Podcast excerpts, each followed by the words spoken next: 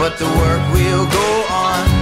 You can silence the voices, but you can't stop the song when the spirit. E aí, pessoal, vamos sentando aí. Eu prometo para vocês que na próxima a gente vai ter essa comida vai voltar a ser servida às oito, às oito horas. Então você vai poder chegar do, do teu trabalho e já vai poder ir comendo. Para as nove horas em ponto a gente está começando aqui a, a palavra para vocês, tá bom? Vão sentando aí, pessoal. Esperar os últimos ali que estão servindo suas comidas. Vão sentando e vamos botar ordem nessa casa aqui. A próxima a gente fazer tudo no horário, com mais antecipação. A gente quer comprar uma mesa de snook. Snook não, é sinuca. É snook, né? Snook ou sinuca? Os dois. A gente quer comprar essa mesa aí. E a gente precisa que vocês sejam generosos, ofertando e divulgando a cavalo, tá bom? Pessoal, meu nome é Jackson, para quem não me conhece, vocês são muito bem-vindos. Bom, a gente vai ter um, um, um, dois momentos aqui, eu quero conversar um pouquinho com vocês, depois eu quero chamar o Arthur, que ele vai se apresentar para vocês, mas é tenente, uh, trabalha com armas, e manja bastante sobre armas e tem algumas coisas para falar para nós aí. Mas primeiro eu quero falar na parte bíblica sobre isso, porque há uma, uma grande há uma grande discussão, as pessoas não sabem, né? Então a gente vem de um contexto muito pietista, uh, contexto pentecostal, que é uma bênção em várias questões, mas às vezes uh, herdou isso dos batistas. Então tem esse contexto que espiritualiza tudo na vida, né, velho? Então, quando fala em arma, quando fala em bebida, as pessoas ficam apavoradas. Fala em fumo, né? As pessoas ficam desesperadas, né? Parece que ah, fala do diabo, mas não fala disso. Não, a gente vai falar hoje aqui um pouquinho sobre isso. Pessoal, então, uh, quero falar bem rápido para vocês aqui, para a gente já entrar, o, o Arthur vai, vai ter uma palavra e depois a gente vai responder algumas perguntas, dúvidas teológicas, Conforme for, eu vou respondendo, e dúvidas técnicas o Arthur vai respondendo. Vamos lá. Primeiro, assim, fazendo uma, uma abertura para vocês, eu quero falar sobre Jesus e as armas. Tá bom? Esse é o título: Jesus e as armas. Então, em primeiro, eu quero dizer para vocês, assim, tentar definir o que, que é uma arma. Bom, uma arma é um nome genérico de todo instrumento, ofensivo ou defensivo. Qualquer instrumento que tu use para defesa ou para o ataque é uma arma. Tá bom? Então a gente, quando fala de arma, a gente já pensa em arma de fogo. Tem arma branca, tem vários tipos de armamento. Os braços pode ser uma arma, a mão pode ser uma arma. Para o John Wick, uma caneta é uma arma. Né? Vocês, já viram, né? John Wick é demais. Uh, então, assim, olhando nesse prisma, num contexto bíblico, atenção aqui, sem cochichinho no fundo aí, por favor.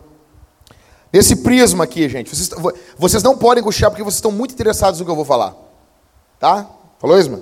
Falou? Então, assim, vamos lá. O que a Bíblia mostra como arma? Vocês já leram o livro de Juízes? Para mim é um dos melhores livros do Antigo Testamento, para quem gosta de ação. É fenomenal. Então, Abimeleque, ele está tomando conta, ele está tomando uma cidade, e ele chega muito próximo a uma torre. A Bíblia diz em Juízes 9, do verso 50 ao 53, que uma mulher lá de cima da torre joga uma pedra. Ela bate na cabeça dele e ele morre. Um enorme de uma pedra. O que, que essa pedra foi para essa mulher? Uma arma. Então vai ter um estatuto de despedramento em Israel. Moisés. Moisés usou o que como uma arma contra o Egito? Um cajado. Tá bom? Sansão, ele matou mil caras com o quê? Uma queixada de jumento. Matou mais do que o sniper americano. Não sei, acho que sim, né? Acho que sim, né? Davi matou um gigante com uma pedra. Ou seja, não há necessidade de ser uma espada na Bíblia para constituir uma arma, beleza? Nos dias de hoje é a mesma coisa. Não há necessidade. Quando uma pessoa diz eu sou contra armas, ela tem que ser contra tudo. Tudo, tudo, tudo. Não pode ter uma colher. Teve um cara que matou a mulher com um violão. Deu com um violão na cabeça da mulher e matou a mulher. Tá, mas a, bele... a, a pergunta que fica é assim: bom, Jesus tinha arma. Então, partindo dessa definição aqui, arma é um nome genérico de todo instrumento defensivo ou ofensivo. Então, sim, Jesus tinha arma. Em João capítulo 2, verso 11, a Bíblia diz que ele estava trançando um chicote e ele bateu nos caras dentro do templo. Ele usou uma arma. Jesus pegou em armas. Chicote. Ah, chicote. Não, cara. Quem acha que chicote é pouco, a gente, a gente pode pegar tudo depois do, do, da reunião aqui e vamos dar de chicote em ti, meu. E chicote bíblico ainda. Aquele com osso na ponta. Que batia e aparecia ainda o rim do cara. Ok? Indo direto assim, visões que a Bíblia mostra de Jesus, mas os cristãos eles não estão acostumados. Nós temos um grande problema. Nós estamos acostumados a ver Jesus como aquele carinha de olhos claros, aquela pele meiga, parecendo uma moça de barba, aquele Jesus do Da Vinci. Então a gente imagina esse cara muito pacato, com a mãozinha do Henry, né? A gente pensa isso, sendo que aquela mão ali é do Christus Pantocrator. Os dois dedos é natureza humana e divina, apontando para si, um dos dedos apontando para si como o juízo vindo sobre ele. Nada como o Henry. Mas vamos lá, o que, a Bíblia nos mostra de Jesus? Vamos lá, vocês sabem que Jesus é Deus? Alguém aqui não concorda com isso? Vocês concordam que Jesus é Deus? Fechou? Então, vamos lá. Pode chegando aí, gurizada. Vai sentando aí. Vai sentando aí. Vai chegando, vai sentando. Então, beleza, olha aqui. Jesus é Deus. Josué, presta atenção aqui. Capítulo 5, verso 13 verso, ao verso 15. Olha o que diz a Bíblia. Presta atenção aqui, cabeça. Presta atenção.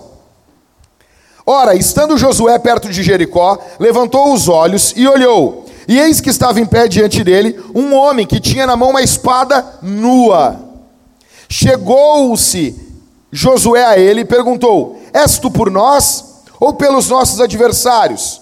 Respondeu ele: Não, mas venho agora como príncipe do exército do Senhor. Então Josué, prostrando-se com o rosto em terra, o adorou. E perguntou-lhe: Que diz meu senhor ao seu servo?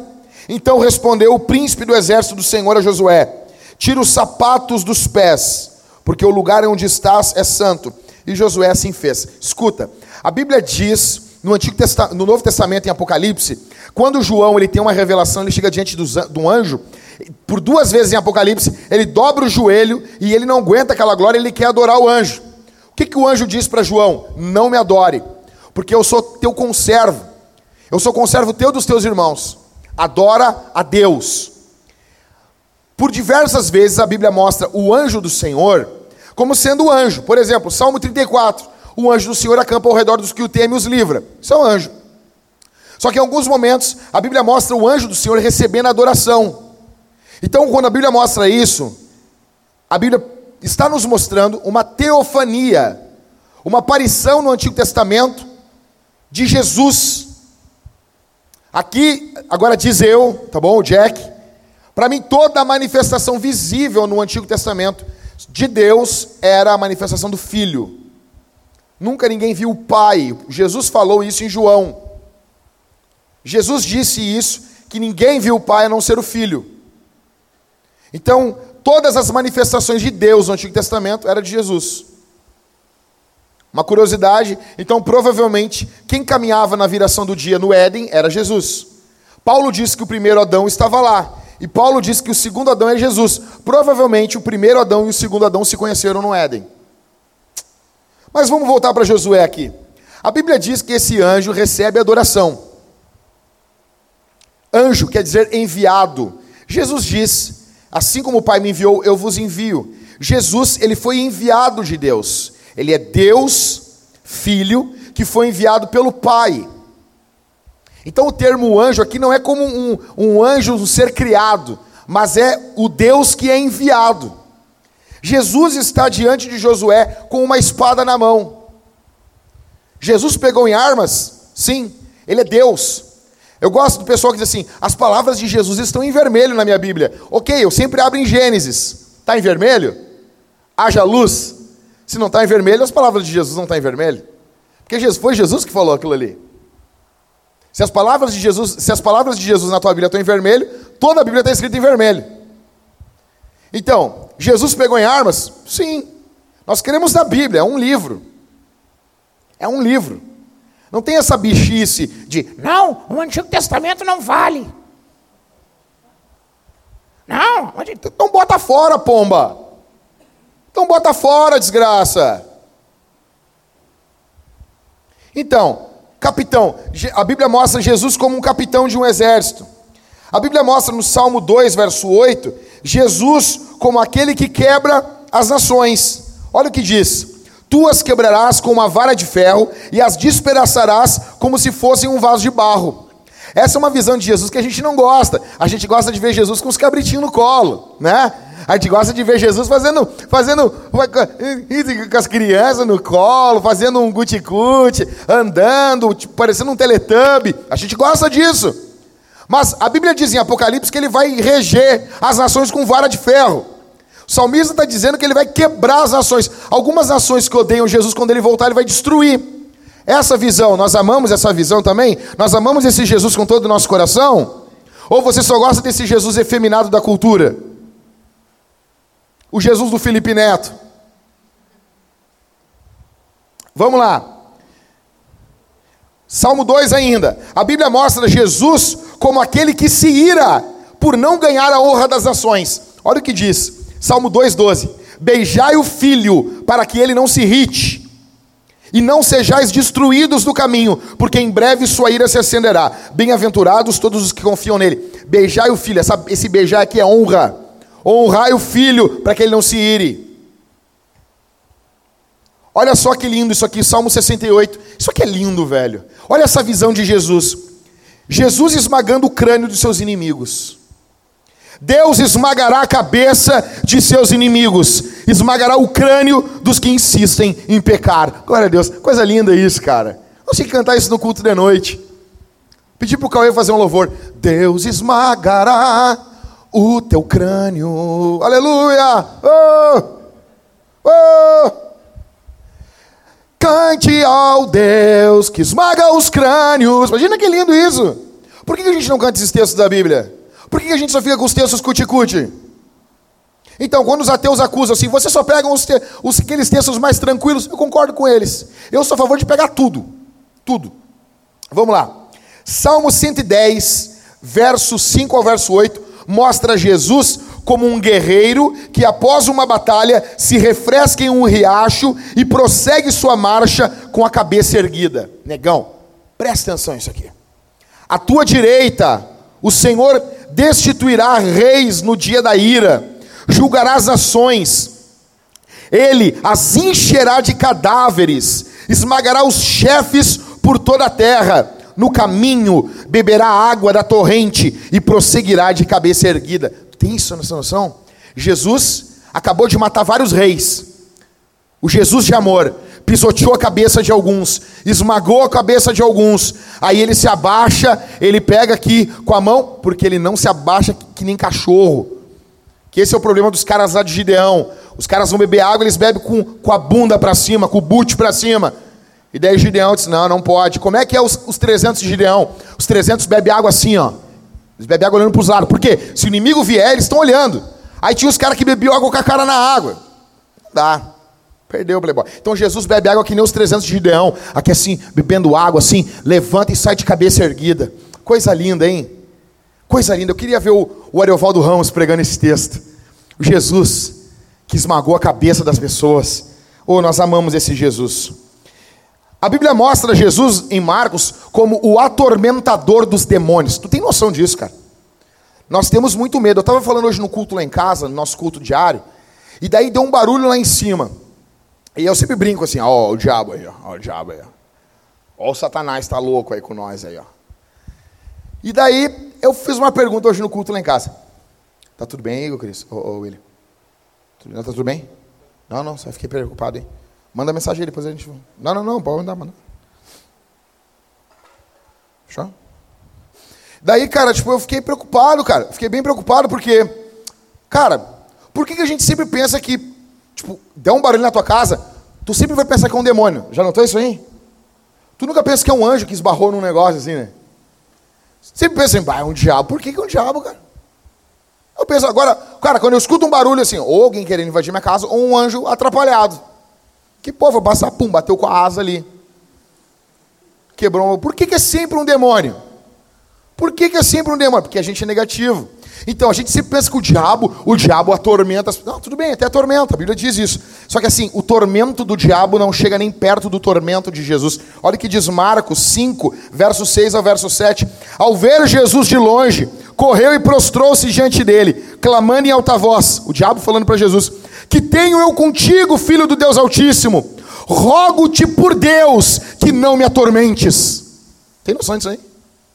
O diabo sabe que Jesus é o atormentador dos demônios.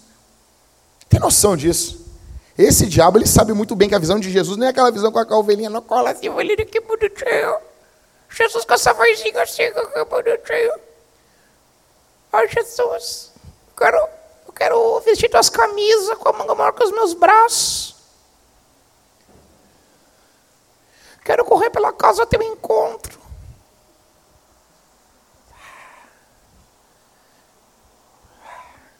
Queria pregar esse texto na Lagoinha.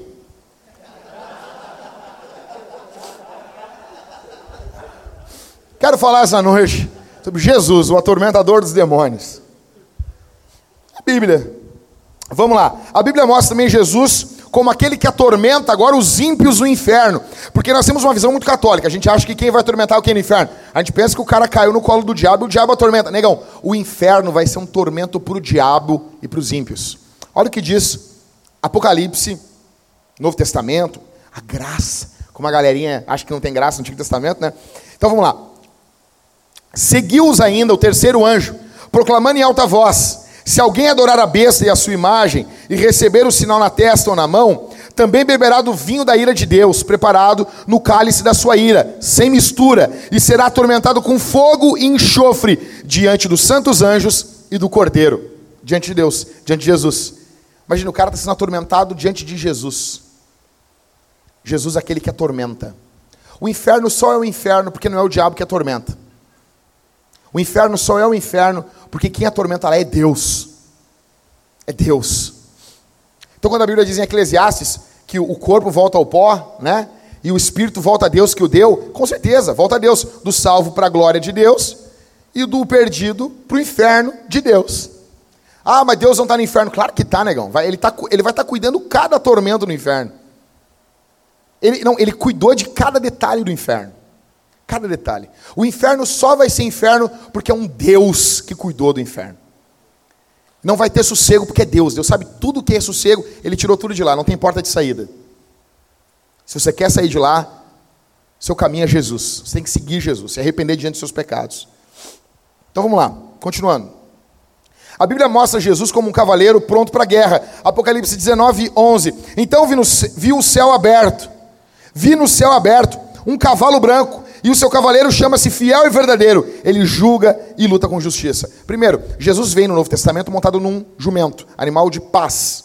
Jesus vai vir, quando ele voltar na segunda vinda, ele vai vir num animal de guerra, num cavalo. Cara, tem uma vez eu, eu vi um. Tinha um, é, uma, um pessoal do rap assim, e eles eram desse jeito assim, e eles lançaram um, um, um disco que dizia assim: se Deus vier, que vem armado. Mano, é bem assim que ele vai vir. Ele vai vir armado, cara. Cara, deixa eu dizer uma coisa. Muitos dos que estão brincando com o evangelho vão se cagar nas calças quando virem Jesus. Vão se mijar nas calças. Tu acha, tu acha, cara, tu acha que tu já teve medo de alguma coisa? Cara, se tu, se tu tá tirando onda com a cara de Deus, se tu vem aqui só porque isso aqui é uma brincadeirinha, eu quero dizer uma coisa, cara. Jesus vai quebrar as duas rótulas dos teus joelhos. A Bíblia diz que diante dele todo joelho vai se dobrar, vai confessar que ele é o Senhor, para a glória de Deus Pai. Vamos lá. Jesus portando uma espada. Apocalipse 19, 15. Uma espada afiada saía-lhe da boca para ferir as nações. Ele as regerá com cetro de ferro, e ele mesmo é o que pisa o lagar do vinho do furor da ira do Deus Todo-Poderoso. Ah, Jacques, essa espada aí é a palavra de Deus. Né? Então, cara, vocês acham que Deus acha que a palavra dele é algo, é, é algo positivo? Sim ou não? Tu acha que Deus vai comparar a palavra dele com algo ruim? Deus está acompanhando a palavra dele com uma espada. Novo Testamento, com, com, com um fuzil, com a R-15, com a bazuca do Rambo. Olha o que diz Apocalipse 19, 13. Eu amo, eu amo isso aqui, cara. A Bíblia mostra Jesus como um rei que pisou seus inimigos de tal forma que o sangue deles espirrou em suas vestes. Estava vestido com um manto salpicado de sangue, e o seu nome é o Verbo de Deus. Apocalipse 19, 13. Tem noção disso, cara? Sabe o vestidão brancão de Jesus, todo salpicado de sangue, sujo de sangue. Apocalipse 19, 16 mostra Jesus como um rei tatuado, pronto para guerrear. Na sua coxa traz escrito o nome Rei dos Reis e Senhor dos Senhores. Beleza, correndo aqui para a gente já ir para a parte técnica.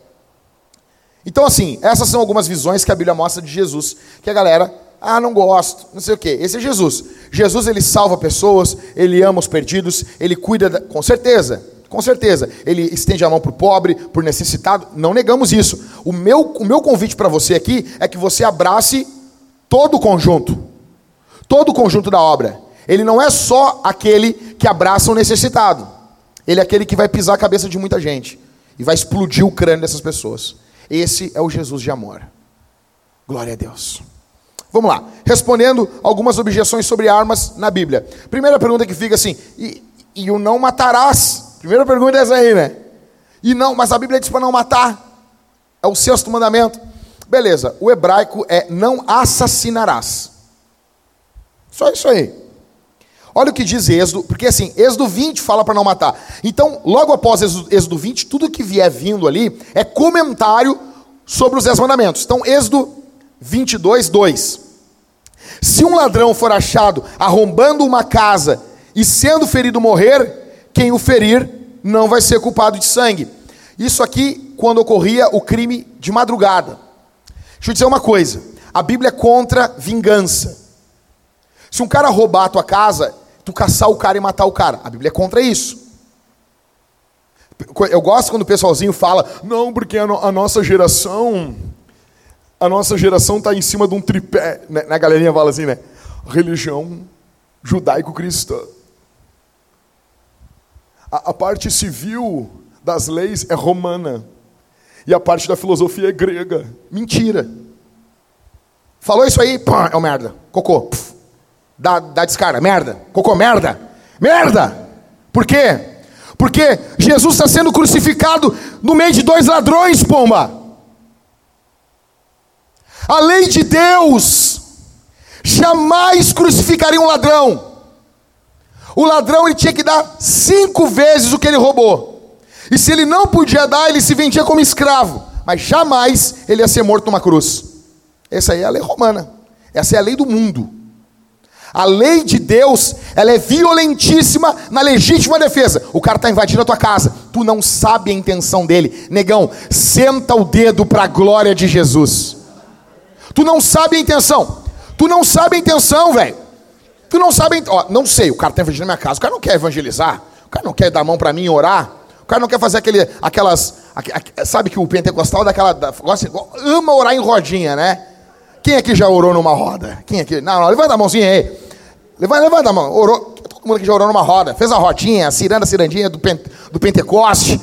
Né? Hum, hum, manto. Né? Então, assim, o, o cara está invadindo, tu não sabe a intenção dele. Agora, se ele já foi, tu não caça para matar. Tu pode caçar para pegar tuas coisas de volta. Dar-lhe uns tapas nele, ungido. Estender as mãos sobre a cabeça dele. Um, um tirinho no joelho, uma coisa lá que outra. Mas assim, mas executar o cara, não. Ah, legal, ele vai ficar que nem Jacó, tá ligado? Nunca mais vai esquecer de ti. Vai sempre caminhar assim. Né? Mas assim, então assim, então para com essa, para com essa pinóia aí. Nós temos os os três tripés. Não, negão, a gente é contra isso. Questão romana, coisa do mundo. Olha o que Paulo está falando. Roma é a Babilônia. O apóstolo Pedro vai falar isso na carta dele. Para com essa coisa. Ai, nós herdamos não sei o que de Roma. Pinóia, velho. Eles eram organizados, eles eram. Então, assim, ó, a Bíblia é radical. Cara, é que assim, ó. O mundo ele é radical numa coisa e muito liberal em outra. A Bíblia é muito radical numa outra coisa e bem liberal em outra. Então, assim, o lance não é ser de direita nem de esquerda. O lance é é ser bíblico. O lance é ser bíblico.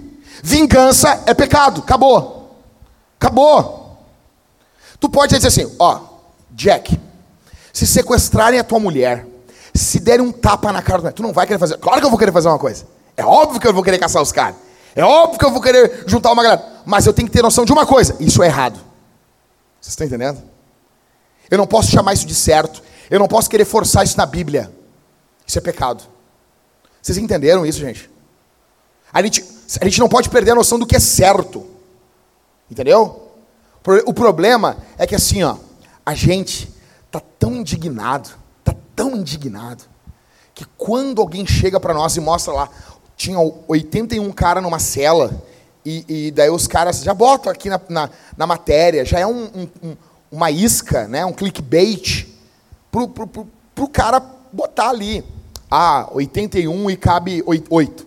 O que, que as pessoas vão botar? Se tem 81, cabe 81. É sempre isso aí, cara. Sabia que era um clickbait, sabia que era. Oh, você tem 81. Cara, cara, isso, isso é coisa de punheteiro, velho. Tipo assim, ó, olha só. Olha, olha o que é.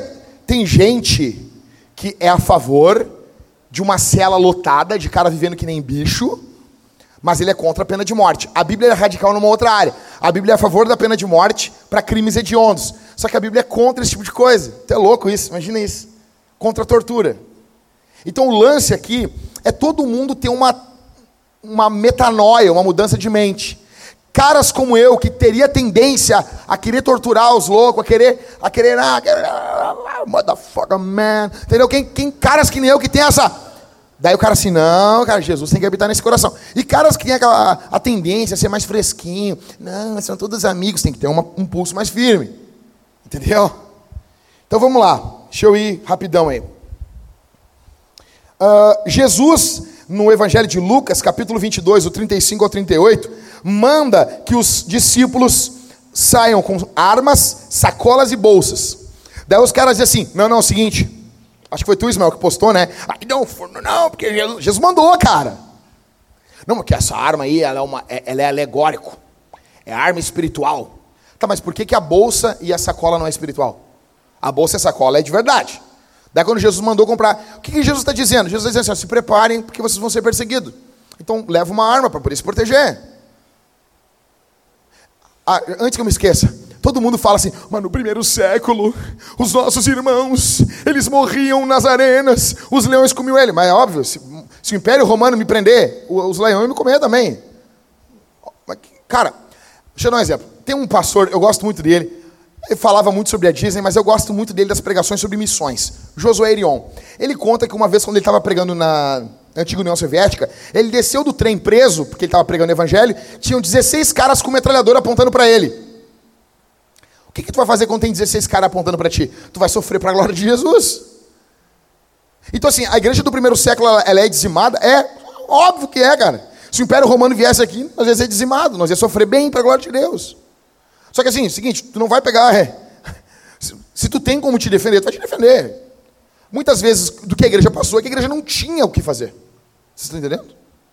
Chega um cara aqui com, com cara, vai largar uma bomba aqui dentro, você vai botar fogo aqui, nós vamos fazer o quê? Nós vamos morar, cara. Os negros vão confessar os pecados, vão dizer, ah, eu estava fazendo isso hoje. Ora por mim, o nego nem morre, ele já sabe sabendo a merda que o cara fez, glória a Jesus. Então, Jesus fala para os caras estar preparados. Jesus manda, compra uma espada. Aí os caras temos duas, basta. E não é basta de, basta, não fala mais nisso. Por favor, velho. Jesus mandou os caras comprar espada. Entendeu? Não era espada da Taurus. Tô brincando. Taurus é uma, uma benção. Tem muita coisa boa na Torres. Isso é brincadeira. Uh, João 18, do 10 ao 11. Pedro, ele, ele pega essa espada daí, e o que, que ele faz? Ele arranca a orelha do Malco. Ele não mirou a orelha, você sabe disso, né? Tava frio, tava, tava, escuro ali. Uma outra coisa que eu tenho um grande problema com os filmes bíblicos é que é sempre um calorão, velho. Pô, lá em Israel neva todo ano. Por que, que os caras não botam Jesus andando assim com, com as roupas furiosas, um, uns bagulhos, uns pelegos, assim, no meio da neve, assim, falando, pô, pregando evangelho pros caras. Pô, meu, tá lá, a Bíblia direto fala. Hoje eu li ainda em 2 Samuel lá, e isso aconteceu na época da neve. Pô, por que nunca botam Jesus no meio da neve, lá, andando com os caras, os discípulos lá andando, tocando assim um Snoop Dogg, um troço. Seria muito legal. Então, assim, ó, a Bíblia fala, tá escuro e os caras estão prendendo Jesus, só que Jesus tem que ser preso. Aí Pedro ele arranca a orelha do Malcolm. Só que assim, cara, Pedro não mirou a orelha dele. Pedro, Pedro era dos nossos. Pedro mirou o meio do melão do cara. O cara só fez aqui assim, pegou a orelha. Óbvio, cara. É óbvio, os caras, ah, imagina assim, no meio do breu, escuridão total, e Pedro, vou dar na orelha. não, cara, Pedro, Pedro dele assim, o cara, entendeu? Eu que tenho um cabeção, se fosse eu, eu ia fazer assim e ainda ia pegar na minha cabeça. Aí Pedro, pum, pegou na orelha, a Jesus botou ali, primeira super bonder da história, puf, colou a orelha do cara, imagina isso, meu. Puf, uh, uma luz aí na orelha do cara. E daí assim, Pedro, faz isso, cara. Se eu quisesse, eu mandava agora uma legião. Olha só, meu, uma legião, linguagem de guerra, os anjos de Deus.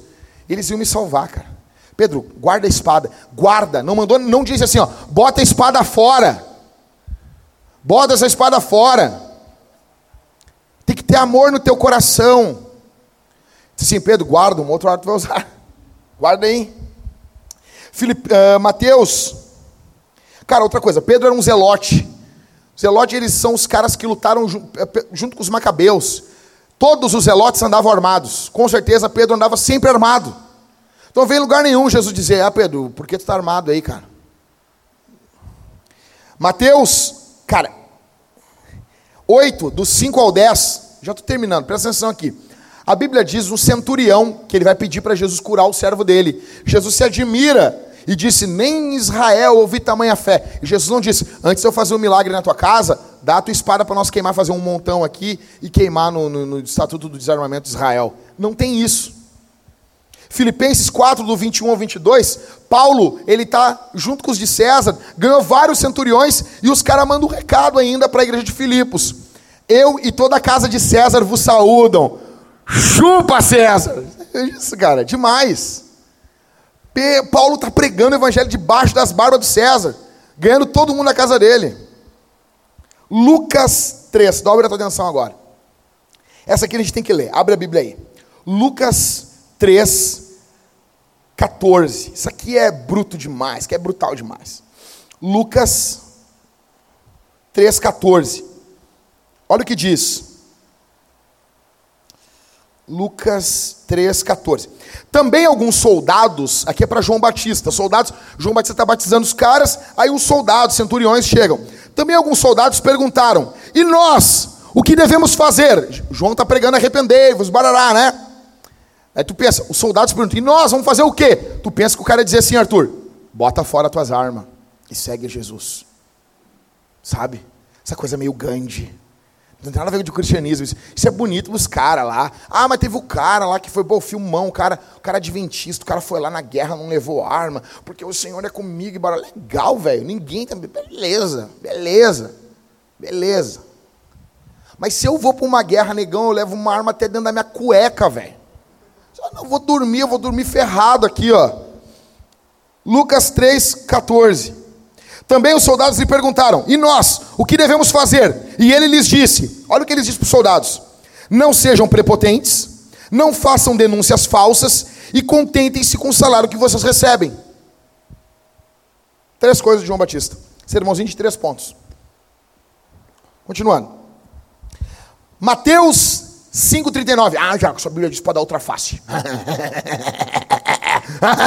outra face! Fala, sai dessa agora. Beleza, da tua, não da tua mulher, o imbecil. O cara vai entrar na tua casa, vai sacudir a pingola na cara da tua mulher, vai ficar quieto, rapaz. Ô merda! Eu gosto de falar com um desarmamentista. Porque não gostamos de arma, não sei o quê. Tá, meu, beleza. Se o cara invadir tua casa, não, eu vou, eu vou, eu vou defender minha família. Então tu só quer dificultar a tua defesa. Tu só quer fazer isso. Tu quer dificultar a tua defesa. Não, eu eu vou defender, mas eu, eu uso uma faca. Beleza, a minha pergunta é sempre para o desarmamentista assim: beleza, digamos, digamos que tem uma arma lá na hora e tu, tu é contra a arma. Tem lá um 38 lá carregadinho, bonito. Bonito. Cromadinho. Tá te olhando, tô olhando ele. O cara invade a tua casa. Tu não vai pegar aquilo ali. Tu não pode pegar aquilo ali. Tu é contra? Vai pegar um rolo de açapão.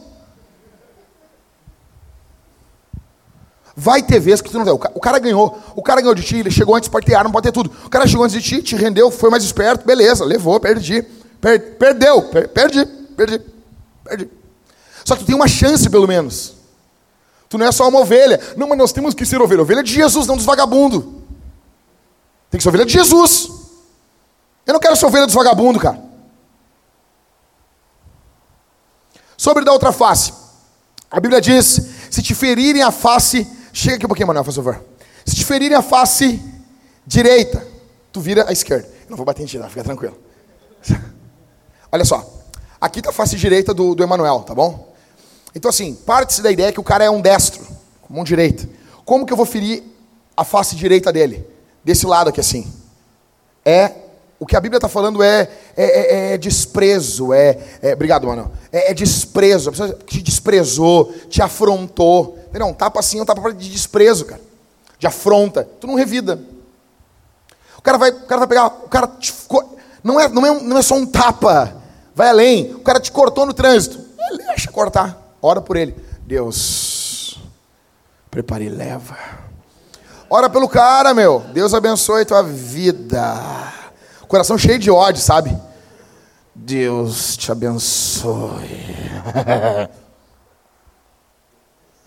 O cara pergunta assim: Mas por que tu está brigando comigo? Tu não diz que Deus é amor? Deus é amor, eu não.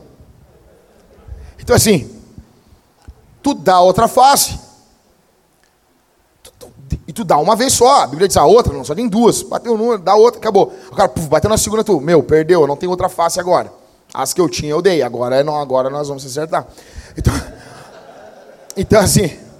Não, mas é sério, a Bíblia está falando, cara, aqui ó, Mateus, se tu abrir a Bíblia aí, Mateus, capítulo 5, cara, o próprio título aqui do texto bíblico, é, é, cara, aquilo não, os teólogos não tá à toa, ensinam a respeito da vingança, não é para te vingar, entendeu? O, o, o, tal Arthur ali, o Rodrigo, estão comprando os bagulho para cavalo branco, estão felizes ali, aí quando vê, passa um cara por eles ali, e grita, faz um troço, assim, cara, na cara, beleza, tranquilo, entendeu?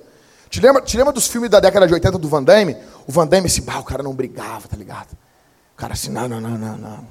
A, a treta ia atrás dos caras, tá ligado? A treta, cara, não, sempre. Todo enredo do filme do Van Damme é pegar o irmão dele. Tá ligado? Sequestrar o irmão do Van Damme. Meu, tu não sequestra o irmão do Van Damme, velho. E nem o cachorro do John Wick. Nem o cachorro do John Wick. Então tá. Último texto aqui. 2 Coríntios 10, 4, que os caras dizem, ah, mas as armas da nossa milícia não são carnais. agora, quero ver tu sair dessa agora. Efésios 6, 12 também, que diz, porque a nossa luta não é contra a carne nem contra o sangue, mas contra os principados e potestades. Claro, meus dois textos que Paulo está falando, ele está falando que o avanço da igreja não é pela espada. O avanço da igreja, não, não, vamos avançar aqui, armar toda a igreja e avançar sobre Porto Alegre e querer converter todo mundo com arma. As armas não é para o avanço do evangelho. Não, nossas armas para o avanço do evangelho, elas são, elas são espirituais. Vocês estão entendendo? É disso. Beleza? E para terminar aqui, eu queria dizer para vocês que o desarmamento, presta bem atenção nisso aqui, porque isso aqui é Bíblia. O desarmamento civil é fruto da impiedade. O desarmamento civil nasceu no inferno. Desarmar a população é um ato infernal. Cara, existem, a Bíblia diz, principados e potestades. Cara, eu vou dizer uma coisa para vocês. Quantas, quantos missionários Cuba manda para o mundo? Nenhum. Quantos missionários a Venezuela está enviando para o mundo? Nenhum.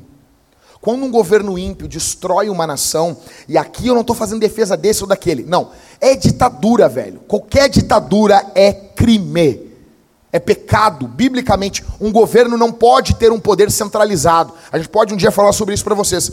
Porque que visão de três poderes é uma visão bíblica? Ah, mas no Antigo Testamento tinha rei. Exato. Ele tinha o rei, o sacerdote e o profeta. O rei de Israel não tinha poder pleno. Tem que ser difícil para passar algumas coisas sim. Não pode ser assim tu convocar todo mundo e fazer uma constituição nova. Tem que ser difícil sim. Por quê? Porque em última instância quem perde é o evangelho. Então, olha o que diz 1 Samuel, verso capítulo 13, do 19 ao 21. Meu, presta atenção nisso aqui. Olha o que diz. Ora, em toda a terra de Israel não havia um único ferreiro, porque os filisteus tinham dito para que os hebreus não façam espadas nem lanças. Por isso todo Israel tinha de ir aos filisteus para amolar as lâminas dos arados, as enxadas, os machados e as foices. Os filisteus cobravam dos israelitas oito gramas de prata para amolar os fios das lâminas e das enxadas, e quatro gramas de prata para amolar machados e aguilhados. Aguilhadas. Ou seja, o que, que ocorreu aqui em 1 Samuel capítulo 13? O que, que ocorreu aqui? Estatuto do desarmamento. Israel estava debaixo do jugo dos filisteus. Quando os filisteus dominaram Israel, o que, que eles fizeram? A primeira coisa, com a primeira coisa que eles fizeram, não, nós temos que dar um jeito de eles não terem armas. Tanto que quando vai surgir Saul aqui, Saul é o único, ele mais um, não me lembro quem é, que tem espada. Em todo Israel. Dois loucos só. Ditadores fazem isso.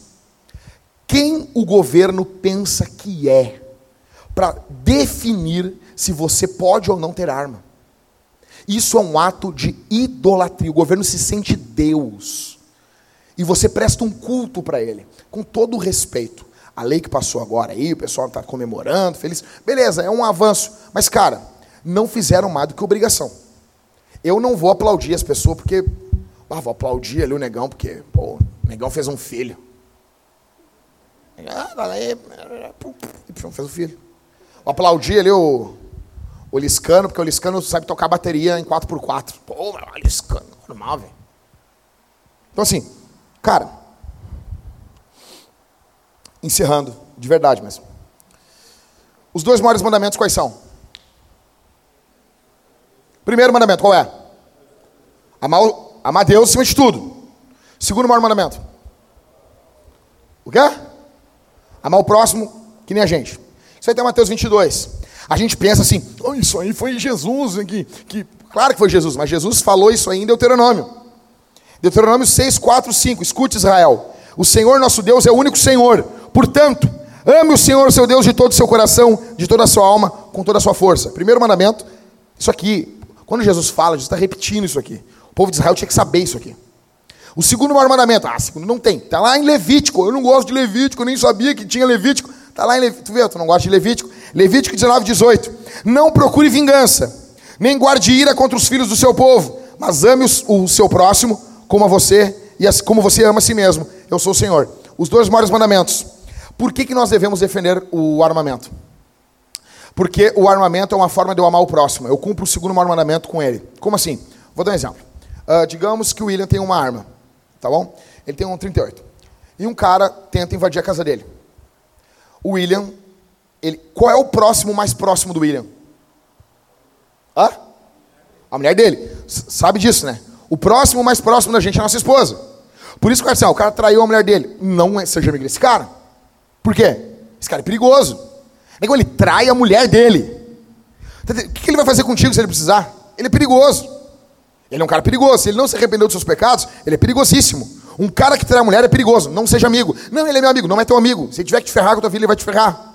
Ele só não precisou te trair. A mulher que dorme do lado dele, que dá perereca para ele, que faz a comida para ele, que tá. Cara, a, é a, o cara traiu a mulher dele.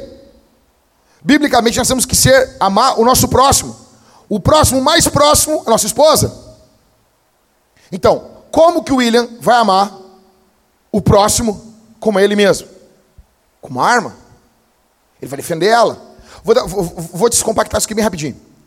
Se tu tá, estão te assaltando, tu não gostaria muito que chegasse um cara e desse um tiro na cabeça do assaltante que, que podia te matar a qualquer momento? A gente não sabe a intenção do assaltante, entendeu? O cara pode querer matar. Tu não ficaria muito feliz que chegasse alguém e te libertasse na hora? Ficaria ou não ficaria? Então, tu tem que fazer para o próximo o que ele fizesse para ti.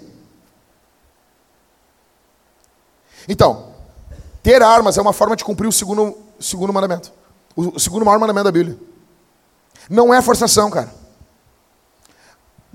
Legítima defesa não é só da tua defesa, é defesa tua ou de outrem. Ok? É isso, né, Helison? Então,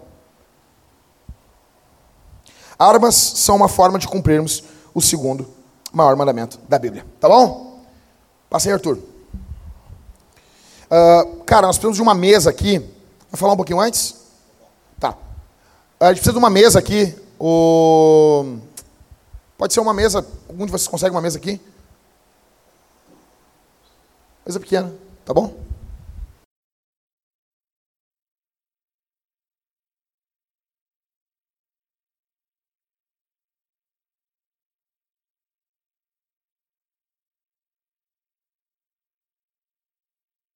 Boa noite, pessoal. Para quem não me conhece, me chamo Arthur. Tá, como o Jackson falou, eu sou da, da Força Aérea Brasileira.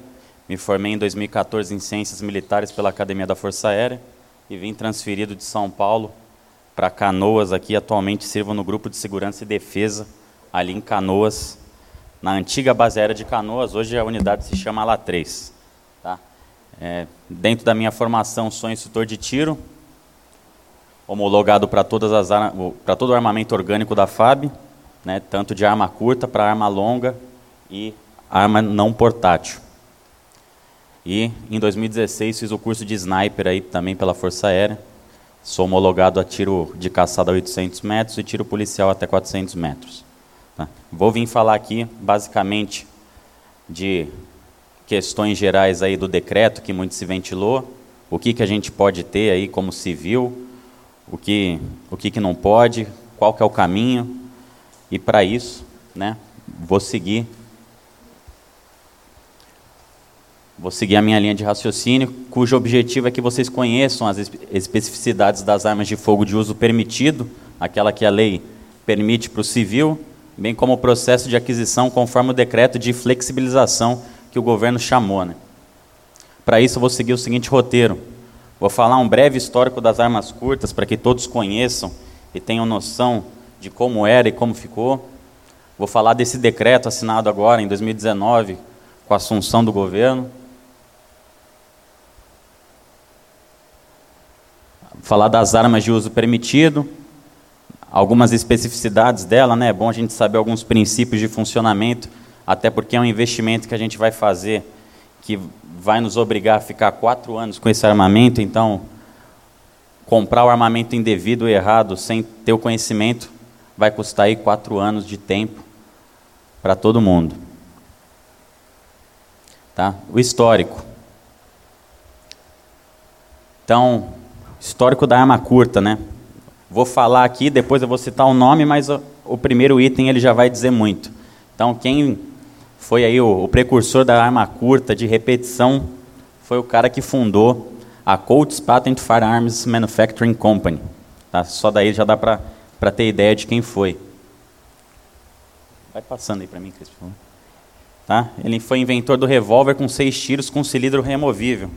Só para título de curiosidade, essa ideia veio quando, vou falar o nome, né, quando então Samuel Colt estava navegando e viu o eixo tracionado do navio funcionando. Né? Então ele percebeu aquele, o eixo tracionado funcionando, aquele movimento giratório. Ele, caçador que era, ele visualizou que aquilo poderia bom, ser um bom sistema de armas para ele. Tá? O slogan né, da, do, do Samuel Colt é que Abraham Lincoln tornou todos os homens livres, mas Samuel Colt os tornou iguais. Tá? Então ele deu a capacidade aí para que todos se defendessem na época. Lembrando que naquela época muito se usava era aquele eram fuzis, né? Porém de única repetição. Tá? Então basicamente atirava e fazia todo o processo de, de, de carregamento. Aquele carregamento ainda por antecarga, que o pessoal colocava o fuzil no chão e era aquela guerra contra o tempo. Joga pólvora, amassa, balote, mira de novo e, e vai. Então ele revolucionou com a questão da repetição até seis tiros. Tá? Falando agora do decreto bem rápido, qual que foi a mudança significativa? Né? Basicamente isso, efetiva necessidade. O decreto ele vai manter todos os pré-requisitos, todas as prerrogativas para se ter um armamento. Ele só mudou a efetiva necessidade, que era um poder discricionário da Polícia Federal. Então você declarava a tua intenção de comprar um armamento e falava que tinha efetiva necessidade por algum motivo X. Ah, invadiram a minha casa, sofri uma tentativa de assalto X, enfim. E a Polícia Federal ia julgar se aquela efetiva necessidade que você colocou, ela era válida. Agora o governo falou não, vamos fazer diferente. Nesse decreto ele fala que todo o estado que tiver uma taxa de homicídio superior a 10 habitantes por 100 mil habitantes, né, 10 mortos a cada 100 mil habitantes, você já entra no critério de efetiva necessidade. E aí que está. Quais são os estados que não se enquadram nisso? Nenhum. Beleza? Então acabou aquele poder discricionário da Polícia Federal de te dar o toco no teu pedido. Agora tu vai entrar com o teu pedido e o pedido vai seguir e vai sair. Tá? Ah, pô, muito se falou, ah, mas isso é só para posse e o porte. Não vamos entrar em critérios agora disso, tá? mas essa foi a primeira ação. Vamos aí aguardar ansiosos, né, com, com entusiasmo, quais são as próximas ações do governo, que falou que, que não serão as únicas.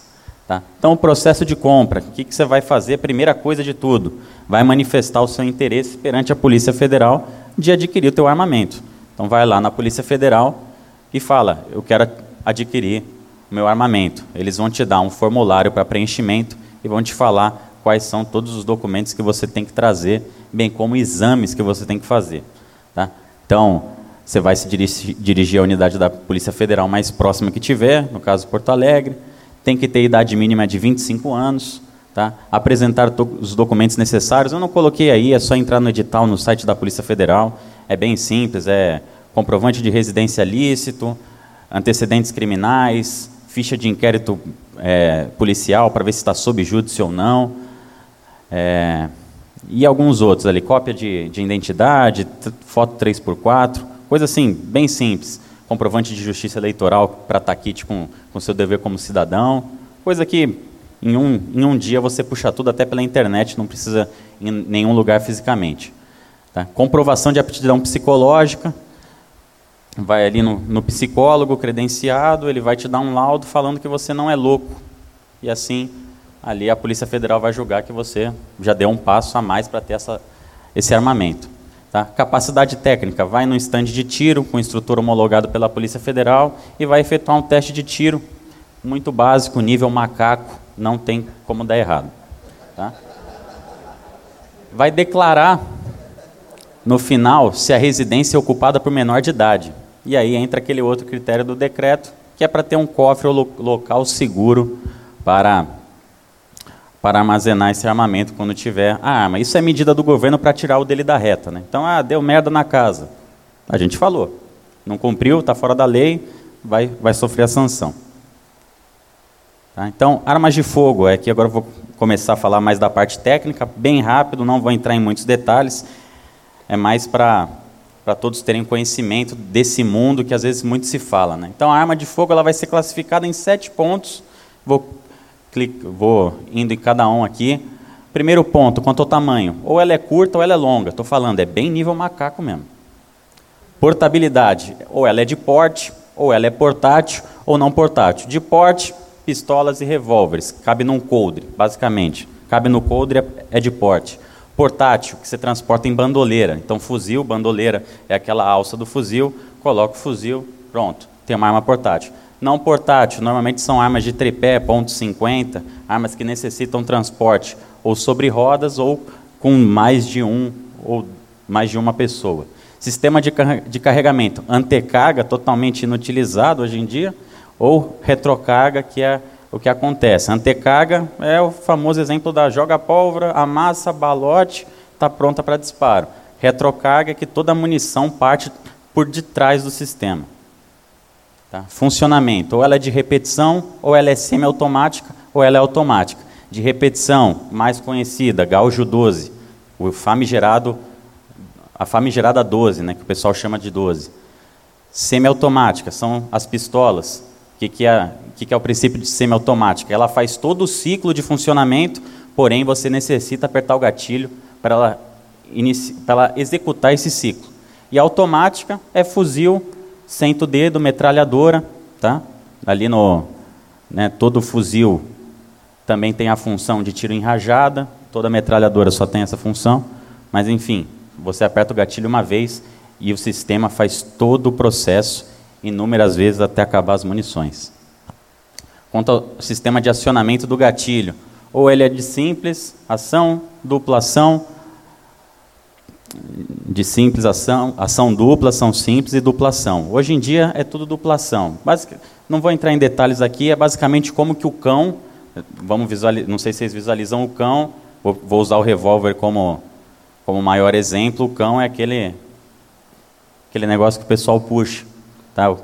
É o sistema de funcionamento do cão. Se o cão está retaguarda, se o cão funciona tanto a vanguarda quanto a retaguarda, é duplação. Então, já mata por aí.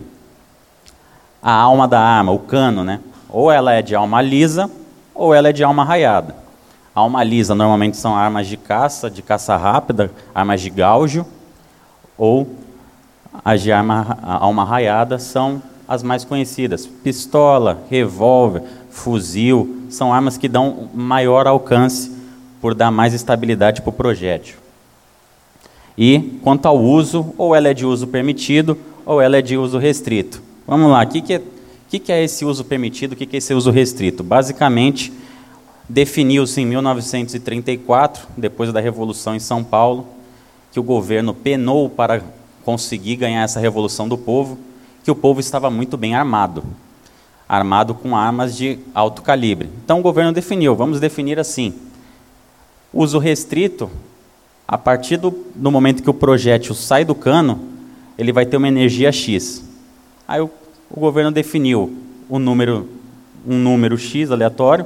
Ah, se tiver energia de 400 joules, essa arma já é de uso, já é de uso restrito. Abaixo disso é uso permitido. Por isso que as armas de uso permitido são consideradas mais fracas. É por conta de energia. Mas depois eu entro nos méritos de como que a gente melhora isso. Tá? Que arma devo ter para proteger a minha residência ou meu trabalho? Porque segundo o decreto, a posse você, ela é válida para o teu ambiente de trabalho, pessoal que mexe muito na indústria, comércio, ou para a tua residência. Lembrando que na residência ou no trabalho, você pode portar a tua arma, tá? Você pode estar com ela na cintura. Ah, vou no banheiro da minha casa, quero ir com a minha arma. Vai, é tua, na tua casa, tá? Então, vou citar os três tipos de armamento que podemos ter: revólver,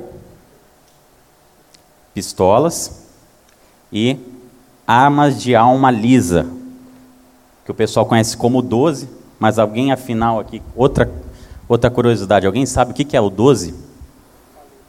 Tá, é o calibre, mas é o que? É 12 milímetros? É ponto .12 polegadas? É o que? Não. Gaujo, é uma arma de gaujo. O que significa uma arma de gaujo? Gaujo é uma esfera de chumbo que contém peso de 453 gramas. Gaujo 12 é um dozeavos de 453 gramas. Cada munição da 12 tem 37 gramas de chumbo. Tá certo? Quanto menor o calibre da 12, maior é o balote. Só que menor que 12 já começa a ser considerado ali canhão. Tá? Assim, bem bem simples em dizer, mas é isso, tá? Então gaujo vai ter gaujo 12, gaujo 20, gaujo 36. Assim que o número aumenta, o balote diminui. Mas a gaujo 12 é um dozeavos de 453 gramas. Vamos lá, dentro da, da munição da 12, você pode ter algumas características. Você pode escolher a munição da 12 com um balote, uma esfera de chumbo. Você pode escolher ela com seis esferas de chumbo, com 12 esferas de chumbo, com um balote principal e esferas auxiliares, que é aquele pessoal que jogou videogame vai ver que vai vir o estouro da 12 e ao redor vem os granulados. É basicamente isso. Mas geralmente escolhe-se aí o, o balote único que faz um estrago bonito, tá? Vou pedir aqui só então, para ilustrar, o Christopher, clica no, no revólver, por favor. Vai vir uma, uma animação aí, um vídeo de, de funcionamento. Tá? Bem simples, só para ter entendimento. Então tá lá, vai pressionar o gatilho. Reparem na posição número 2 ali, aquele é, é, o cão. Então o cão, ele está ali em ação simples, ó. ele está à vanguarda. Eu preciso efetuar todo o, o percurso do gatilho para que ele venha à retaguarda, salve o retém dele, que é essa peça aí, muito bem, Christopher, e atinja ali o colote da munição na espoleta, tá? Pode tirar o vídeo aí, por favor. Então, basicamente isso. é uma arma de repetição por causa disso. Clica na pistola agora, agora vamos para um funcionamento semiautomático, tá? Então eu vou efetuar o carregamento da arma, que é o ato de introduzir o cartucho na câmera, está na câmera, e o, e o cão lá a retaguarda.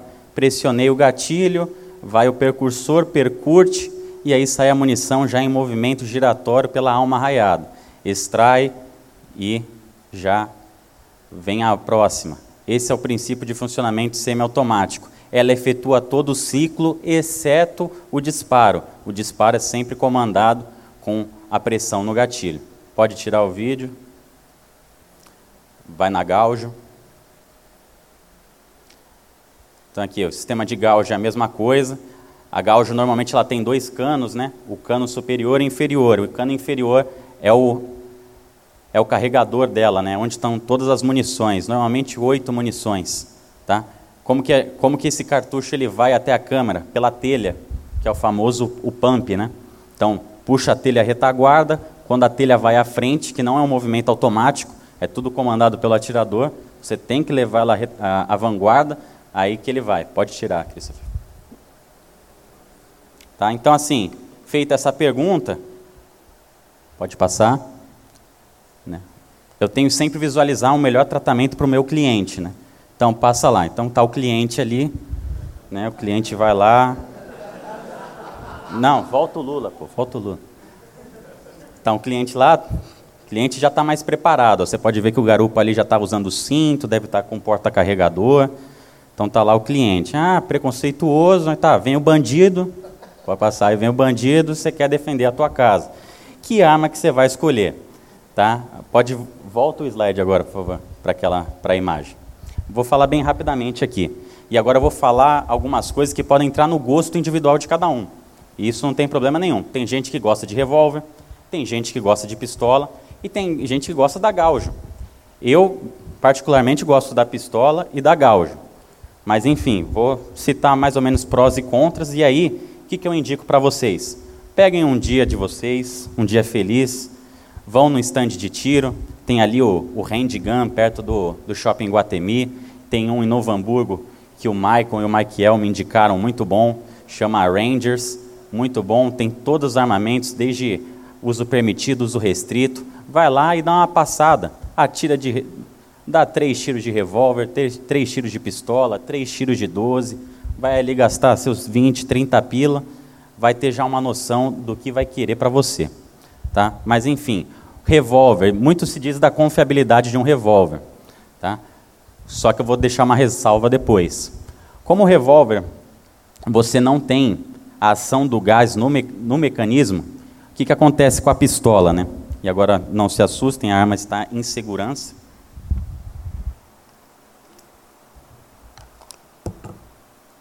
Vou falar aqui, se não escutarem, levanta a voz. O que, que acontece com a pistola? O que, que acontece com a pistola? Vamos lá. Digamos, só câmera limpa. Câmera limpa.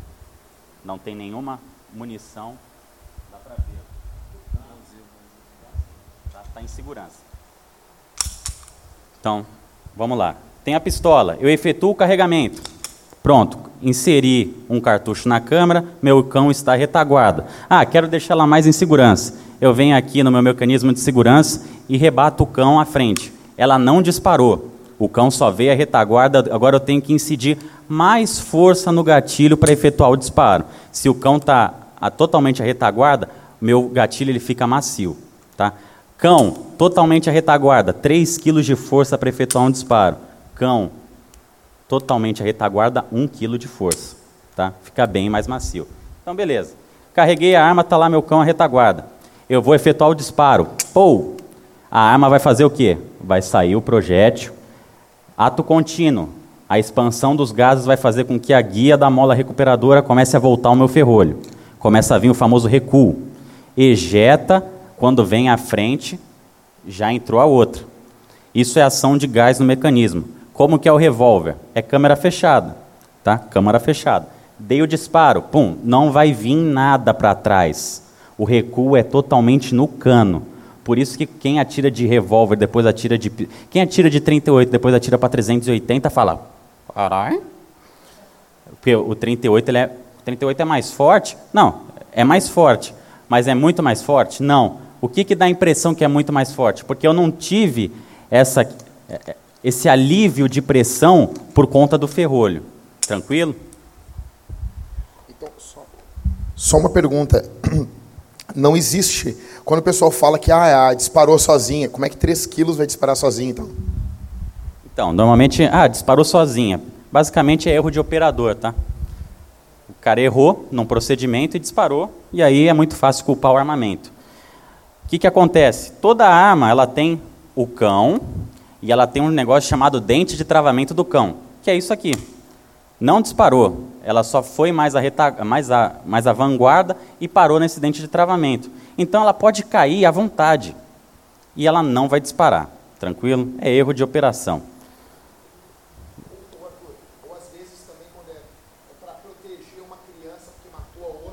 Isso. Isso. Então, vamos lá. Então, o revólver ele vai ter isso. Ah, o revólver dá menos pane que pistola. Dá menos pane que pistola. Porém, as panes de revólver são piores que a de pistola. Normalmente, a pane do revólver vai fazer com que o cilindro ele não rotacione mais. E aí você acabou de dar o seu último tiro da vida. Beleza? A pistola, o que, que acontece? Estou aqui efetuando disparo. Estou aqui efetuando disparo. Travou, o que, que eu faço? Só puxo. Travou, puxo, ejeto, está travando. Eu puxo, continuo. Vão ter 17 belezinhas aqui esperando avidamente para serem disparadas. Ah, falhou uma, tenho 16. Falhou duas, 15. Beleza? Isso se eu já não deixar uma na câmera e botar o carregador, aí eu fico com 17 mais uma. Tá? Então, as panes de pistola normalmente custam o armamento. Pane de pistola já é mais tranquilo. Só que o revólver ele é de mais fácil, mais fácil emprego. Você não necessita muita instrução para usar o revólver. A pistola, por ter sistema de ferrolho, todo sistema ferrolhado exige o conhecimento, exige desmontar o armamento, fazer a limpeza do sistema de ferrolho para não trancar, então exige um pouco mais de instrução. Porém, como a maioria dos revólveres funciona com o cão sempre ali à vanguarda, o que, que acontece? O cara, de tanto fazer força no gatilho, ele acaba comandando o tiro. Ele acaba puxando a arma para um lado, puxando ela para o outro, então ele perde precisão. A pistola, por ter o funcionamento do cão à retaguarda, por ser muito, muito, muito suave, você acaba efetuando disparo e acaba nem tendo tanta influência aí do, do peso do gatilho no teu, no teu tiro. Benefício das duas, elas são de porte. Então, ah, estou na minha casa fazendo um churrasco lá na parte de trás, com os meus amigos. Eu posso estar com ela na cintura de forma velada, assim como vim aqui e alguns podem ter desconfiado, outros não, mas enfim, eu estava aqui normal, portando a minha arma. Tá? Já a Gaujo, ela é uma excelente arma. Nossa, a Gaujo ela tem o fator muito mais dissuasório do que de emprego. Então tá lá o, o vago andando na rua, ele vai pular o teu muro, você só faz aquele barulho da telha, vindo a retaguarda e depois vindo a vanguarda. Aquele o claclank, né? Claclank. O cara já vai dar aquela travada e já vai e ali ele já vai reconhecer Jesus como salvador dele. Tranquilo. Tá? Contudo, a gaujo não é uma arma que eu tenho que eu posso ficar levando ela e transitando com facilidade. Tá? Você pode até colocar uma bandoleira nela, joga nas costas, varre quintal com ela, faz o que você quiser, está na tua casa. Mas enfim, o modo de transitar com ela é diferente. E outra, e aí agora é caso sério. Vamos lá, você se dispôs a comprar a tua arma para proteger a tua casa. A gaujo, meu irmão, se você errar o tiro, tu acerta teu filho atrás de uma porta, atrás de uma parede de gesso, ou atrás de uma parede mal feita de tijolo. Se tu não tem reboco em casa, filho, vai teu filho, vai a outra parede. Então o que, que acontece? A gauge ela tem de, das, das três possibilidades aqui o maior poder de parada, que é esse famoso stopping power. Tá? O que, que é o stopping power? Na verdade é uma especificação tanto da arma, mas muito mais da munição. Tá? É a capacidade que um projétil possui em não transfixar o alvo. Quando você tem uma arma, é importante que você não queira transfixar o alvo. Você não quer que o tiro entre e saia. Você quer que o tiro entre e permaneça. Por quê? É física pura. O projétil ele vem com energia. Se ele não transfixar, quer dizer que toda a energia que ele veio foi barrada por alguém. E esse alguém é o cliente. Então, é aquela hora que o cliente vai tomar aquele socão para trás e vai sentir. Tá? Então, você tem que procurar ter stopping power. Você não tem que procurar ter potência. Às vezes tem um fuzil. Caraca, o meu sonho é ter um fuzil. Beleza, negão. Você vai dar um tiro de fuzil, vai acertar o cara, mas vai parar 300 metros lá na frente. Vai varar três casas, vai varar, vai varar um mundo. Tá? Então você está colocando em, em, em, perigo aí não só você, mas a, a sociedade em si. Tá? Com o Stopping Power você elimina isso. Ah, e, e como que é isso? Vamos lá, normalmente a munição de fuzil ela é mais pontuda e munição de pistola normalmente vai seguir dois, dois padrões. A munição ponta oca é, famigeradamente chamada Dum Dum, porque surgiu na Índia, tá? e a ponta ogival. A ponta ogival normalmente é aquela que transfixa, principalmente a partir de calibres 9 milímetros. É muita energia, é muita velocidade de projétil e passa batido. Tá? Já as de ponta oca, o que acontece? Aquela parte oca é simplesmente para a carne do cliente entrar nela, expandir a munição e ela vir com as ranhuras dela puxando os tecidos do cara. E ela vai parar. E quando ela parar, ele vai sentir dor. E quando ele sentir dor, a gente está em segurança. Tranquilo? Normalmente, o cara está cracudo, o cara está bêbado. Ele entra na casa, você só tem uma ogival, você dá-lhe nele, só que ele está tão fora de si, tão transtornado, que ele continua andando, tipo Walking Dead. E tu vai dando, vai dando, vai dando, e ele não vai parando é por conta disso. Tá?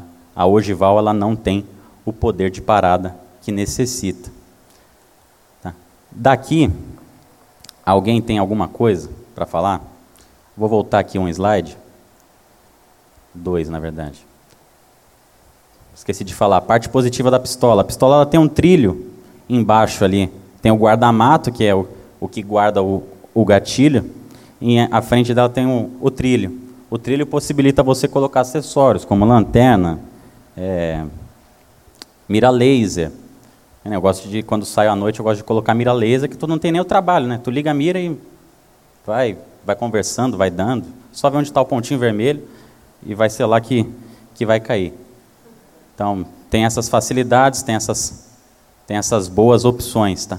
Gaúcho 12, aquilo que eu falei, só vai ter o problema do tamanho dela revólver, armas muito boas, fortes, porém tem aí o, o seu sistema de funcionamento debilitado quando há alguma pane.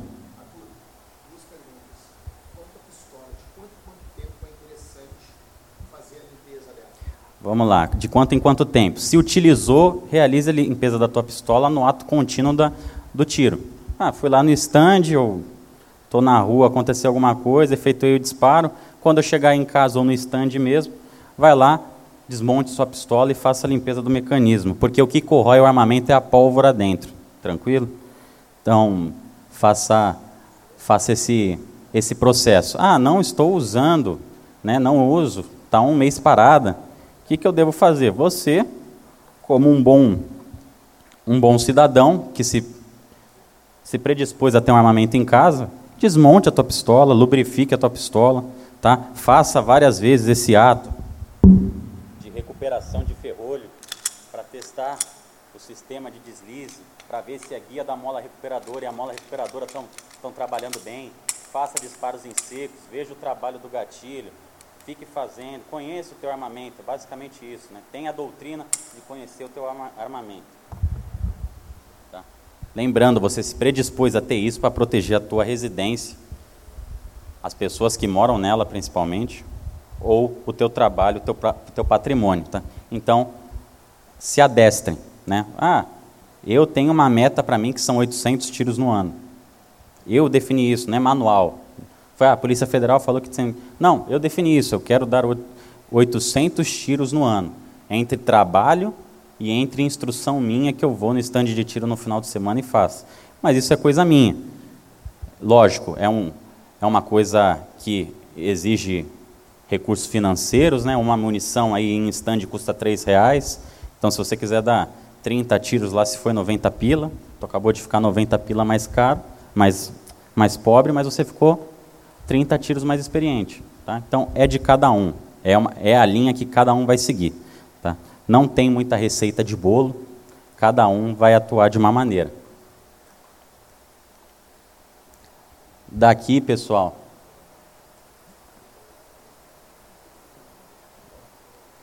eu segui rapidamente esse roteiro, tá? esperando ter atingido um pouco do objetivo.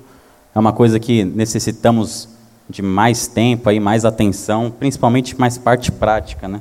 mas que já, já deixo para vocês uma visão do todo. Façam, se possível. O cidadão pode ter duas armas, tá? Duas armas de, de cada tipo, totalizando seis. Quantidade de munição: 50 munições no comércio e 600 na indústria. Tranquilo? Normalmente eu compro na indústria. Ah, o que é comprar na indústria? É ir num representante da CBC, que é hoje a companhia que detém o monopólio, e comprar com ele, e ele vai te liberar 600 munições no ano.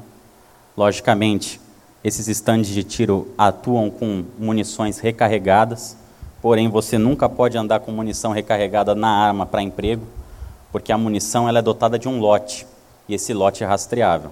Tranquilo?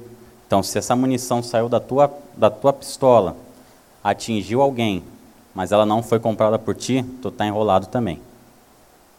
Tá certo? Então, munição recarregada é para ser utilizada em stand e tão somente em stand. Beleza? Então, espero ter atingido um pouco do objetivo. E deixo uma frase final aí que o, que o Jackson sugeriu, e, e de muito bom, bom tom Confie em Deus e mantenha sua pólvora seca, do Oliver Cromwell. Beleza? Agora a gente.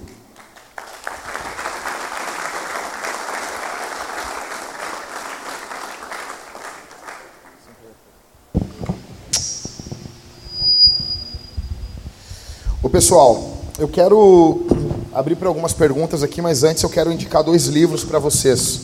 Uh, primeiro é do Felipe Machado, é, armas, defesa pessoal e a Bíblia. Então, tudo que eu falei daqui, eu tirei desse livro aqui, não inventei, tá bom? Algumas coisas eu inventei, mas não sei.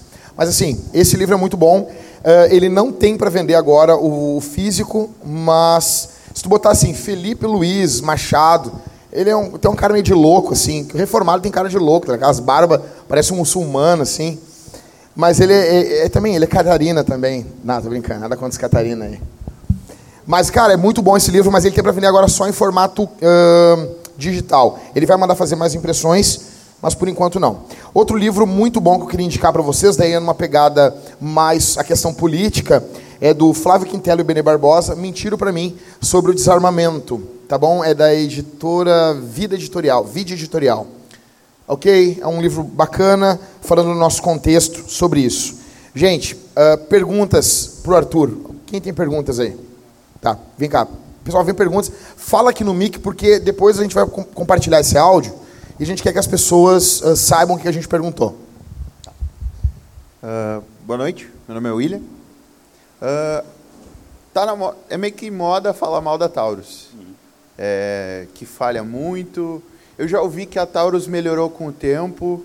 É, até que ponto isso é verdade e se tem modelos mais em conta que não são inferiores e por isso falham, e modelos mais superiores, digamos assim, com uma tecnologia melhor, com mais assertividade. Beleza, William. Então, esse murmurinho da Taurus surgiu quando alguns policiais que estavam empregando armamento deram disparos acidentais dentro de viatura. E aí começaram-se a, a sondar quais eram os motivos. Então, vamos lá. Qual, qual que é a condição de emprego de um policial, né? de um brigadiano, como vocês falam aqui? Ele vai estar com a arma carregada e travada. Tá? Parte-se desse princípio. Ele está sempre dentro de uma viatura, se mexendo dessa viatura. Eu, quando estou de serviço com o coldre na cintura, por ficar me mexendo, às vezes a arma, por ter esbarrado em alguma coisa, a arma destrava. Então, assim, não se comprovou no momento que o disparo tenha ocorrido por algum motivo, por algum motivo de falha da arma. Tá? Porém, armas antigas não têm aquilo que eu mostrei, que é o dente de travamento do cão, como terceiro recurso de segurança da arma. E era o caso daquelas armas. Então, não se provou nada, mas pode se correlacionar com isso. Então, armas de hoje em dia, fabricadas pela Taurus, todas têm o dente de travamento do cão, desde a 380 até as de calibre restrito. Mas todas têm. Ah, vocês vão ficar agora meio chocados, não sei, mas a 380 ela é mais cara que uma 9mm. Por quê? Oferta e procura da economia, né? Tem muita procura pela 380 por ser um armamento, o último armamento, né, permitido de maior calibre. Então essa essa procura aí aumenta o valor de mercado dela, que deve estar girando em torno de 3.600 a 4.000, tá? Lógico, a arma, a 380, de total capacidade de, de, de disparos. Tem os modelos compactos, né, os modelos Charlie Charlie, que eles chamam, que são modelos que cabem aí 10 disparos. Aí eles são um pouco mais em conta, mas bem, bem pouco. Tá? Mais em conta que isso é revólver. Tá? Revólver é, é bem mais barato pelo funcionamento dele ser muito mais simples. Tá? Mais pergunta, gente? Cheguei.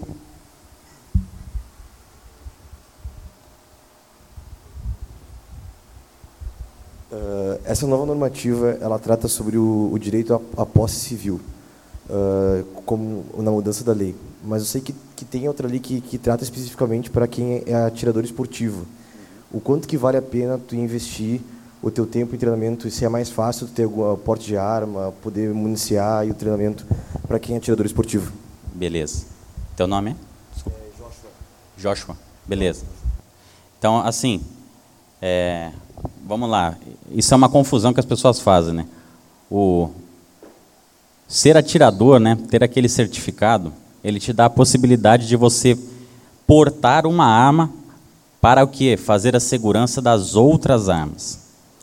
O que, que é isso? Você tem o direito de ter uma pistola, portar essa pistola, estar com ela em coldre, na cintura, para proteger o seu arsenal que você tem de coleção. Porém, essa autorização só é válida para deslocamentos que você vai utilizar as outras armas. Então, duas horas da manhã, eu estou portando a minha arma, sou parado numa blitz, e aí o policial pergunta, aonde tu está indo? Tu fala, estou indo no stand de tiro, duas horas da manhã, nenhum stand de tiro aberto, tu está dando anjada, né? Tu está falando que está usando daquilo para proteger as outras armas, mas na verdade está se usando da, dessa prerrogativa para portar a arma. Então esse esse porte, né, ele é bem entre aspas por conta disso. Ele não é um livre porte, ele é um porte destinado à defesa do teu do, da tua coleção de armas de caça, entendeu? Então assim, na minha opinião, não vale a pena. Tá? Ah, você ou das duas uma, ou você vai ter que ficar andando com uma espingarda no, no porta-mala o tempo todo, e aí vão roubar teu step, vão roubar tua espingarda. Ou vai se esperar ações do governo em si, mas de antemão eu preferiria ter a posse simples de um armamento do que ter toda essa condição para portar uma arma, que na verdade não é, não é um porte, é só uma uma autorização em condição especial de deslocamento, tá? Minha opinião, não vale a pena. Uma coisa que eu ia te perguntar aquela hora ali também, Arthur, sobre existe 38 com 8 tiros? Existe. Tá, mas é só 38, 38 com 8 38 tiros. com tiros. O que, que diferencia um, um, o 38, né, o famigerado 38, de um 380 de pistola? É o tamanho da munição, tá? A, a munição da, da 38 ela tem o comprimento mais alongado, com isso tem mais pólvora, é um pouco mais enérgica, tá? E o 380 ela tem aí a cápsula um pouco reduzida, pelo princípio mesmo de, de funcionamento da pistola, senão a empunhadura ali seria, seria muito alongada, e aí já não seria uma, muito, muito confortável de se, de se empunhar.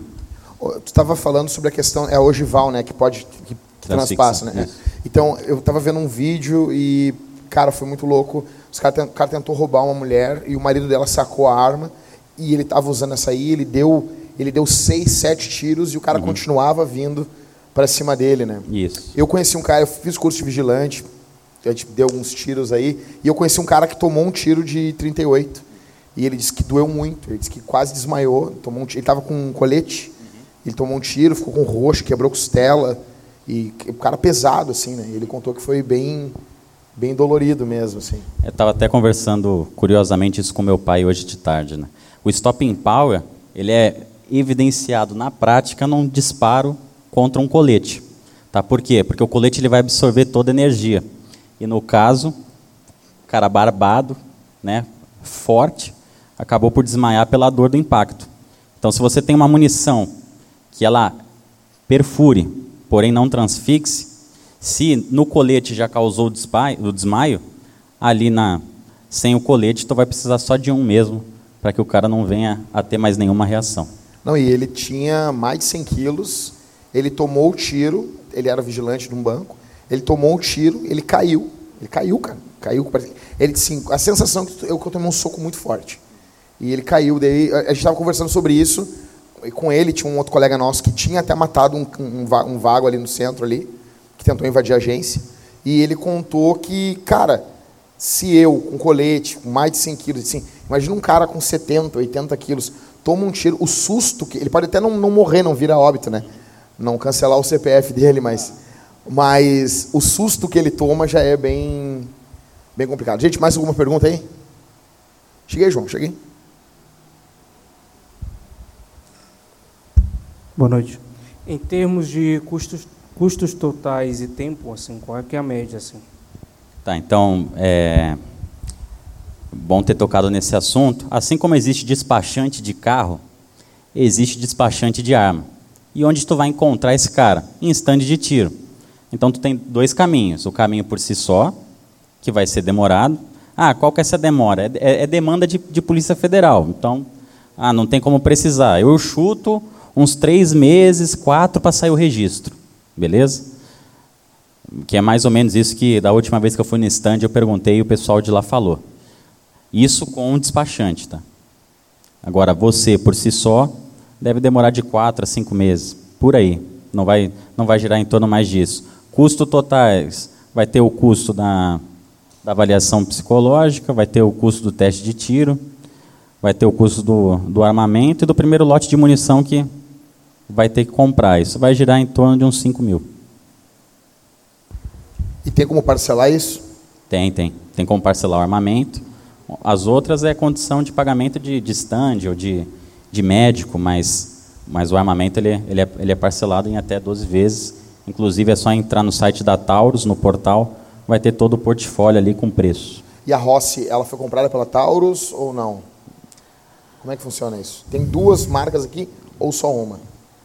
É, estão ventilando muito isso, né? Não tenho, não tenho precisão para falar que, que ela foi comprada.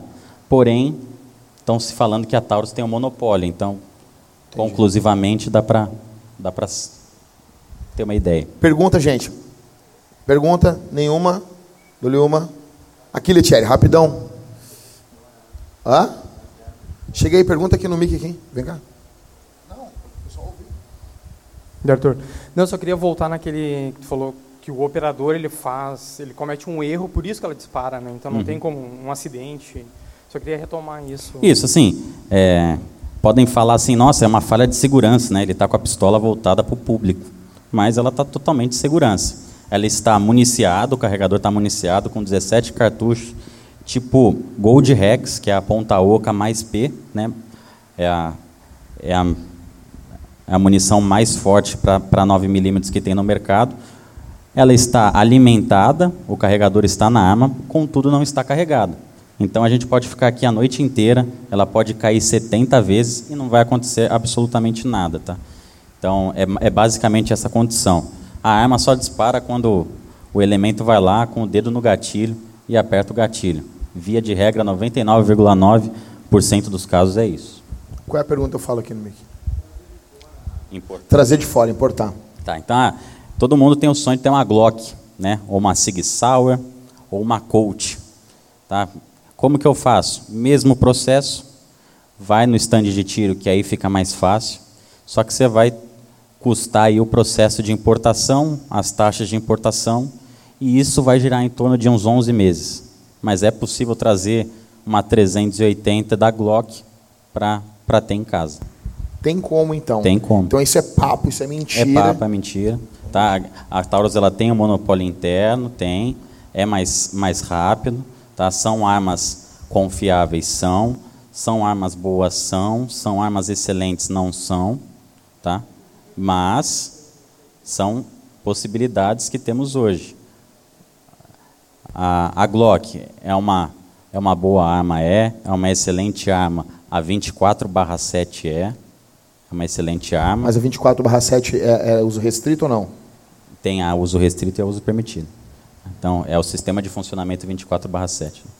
Então, é, então é isso. O que, que diferencia a Glock da Taurus? A Glock ela não tem o cão exposto. Tá? Você não vê o cão dela. Não tem como o cara botar a mão para não para segurar para tu não dar o tiro. Não, o cão é interno. Tá? É um funcionamento interno, o que diminui aí a falha, a segurança, diminui os erros de segurança, enfim. Porque se, se tu for dar um tiro no cara, o cara estiver numa luta corporal, ele botar a mão, por exemplo, num revólver, no tambor, tu não consegue dar o tiro. Não consegue dar o ele tiro. botar a mão ali no, no, no, no cão, ele, tu não consegue dar o tiro, Não porque consegue. o cão não, não tem Isso. não dá o recuo. Se isso for interno, é muito mais fácil, né? Isso. Tá, ah, eu tinha uma outra, mas me esqueci. Bom, mais uma pergunta, gente? Mais uma pergunta?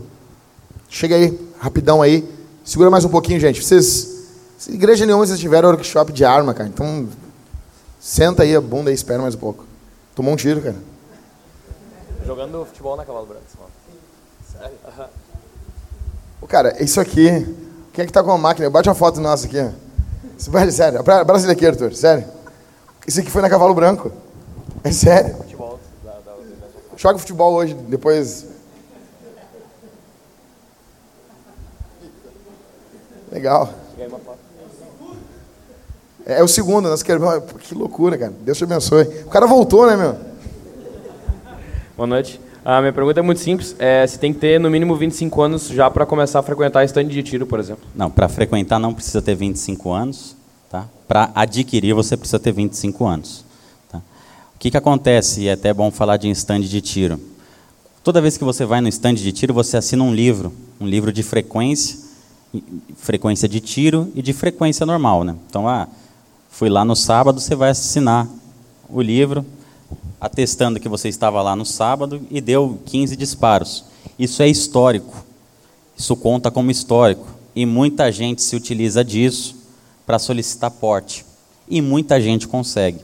Tá? Então é muito interessante esse hábito de em stand de tiro, principalmente quando já adquiriu ali a posse do armamento. Tá? Lembrando, você pode levar seu armamento para o stand de tiro? Pode. Contanto que você tenha um negócio chamado guia de tráfego. O que que é guia de tráfego? Você vai na Polícia Federal novamente e fala: Eu vou do lugar tal, minha residência, ao lugar X, stand de tiro, mais ou menos pelo itinerário tal, no dia tal, para dar tiro com a minha arma. Eles vão fazer essa guia de tráfego, que é essa autorização com ressalvas. Você vai ter que colocar a tua arma na maleta, sem carregador e o carregador desmuniciado. Então, todo, todo o pacote contínuo ali desfeito. Arma sem carregador, carregador sem munição e munição. Transportando em malas diferentes. E aí você está autorizado a levar a tua arma no stand de tiro. Porque é interessante tu usar a tua arma também, né? Exatamente. Logicamente, quem comprar, sei lá, uma PT 838, no stand de tiro vai ter uma PT 838, não precisa levar. Pergunta, gente.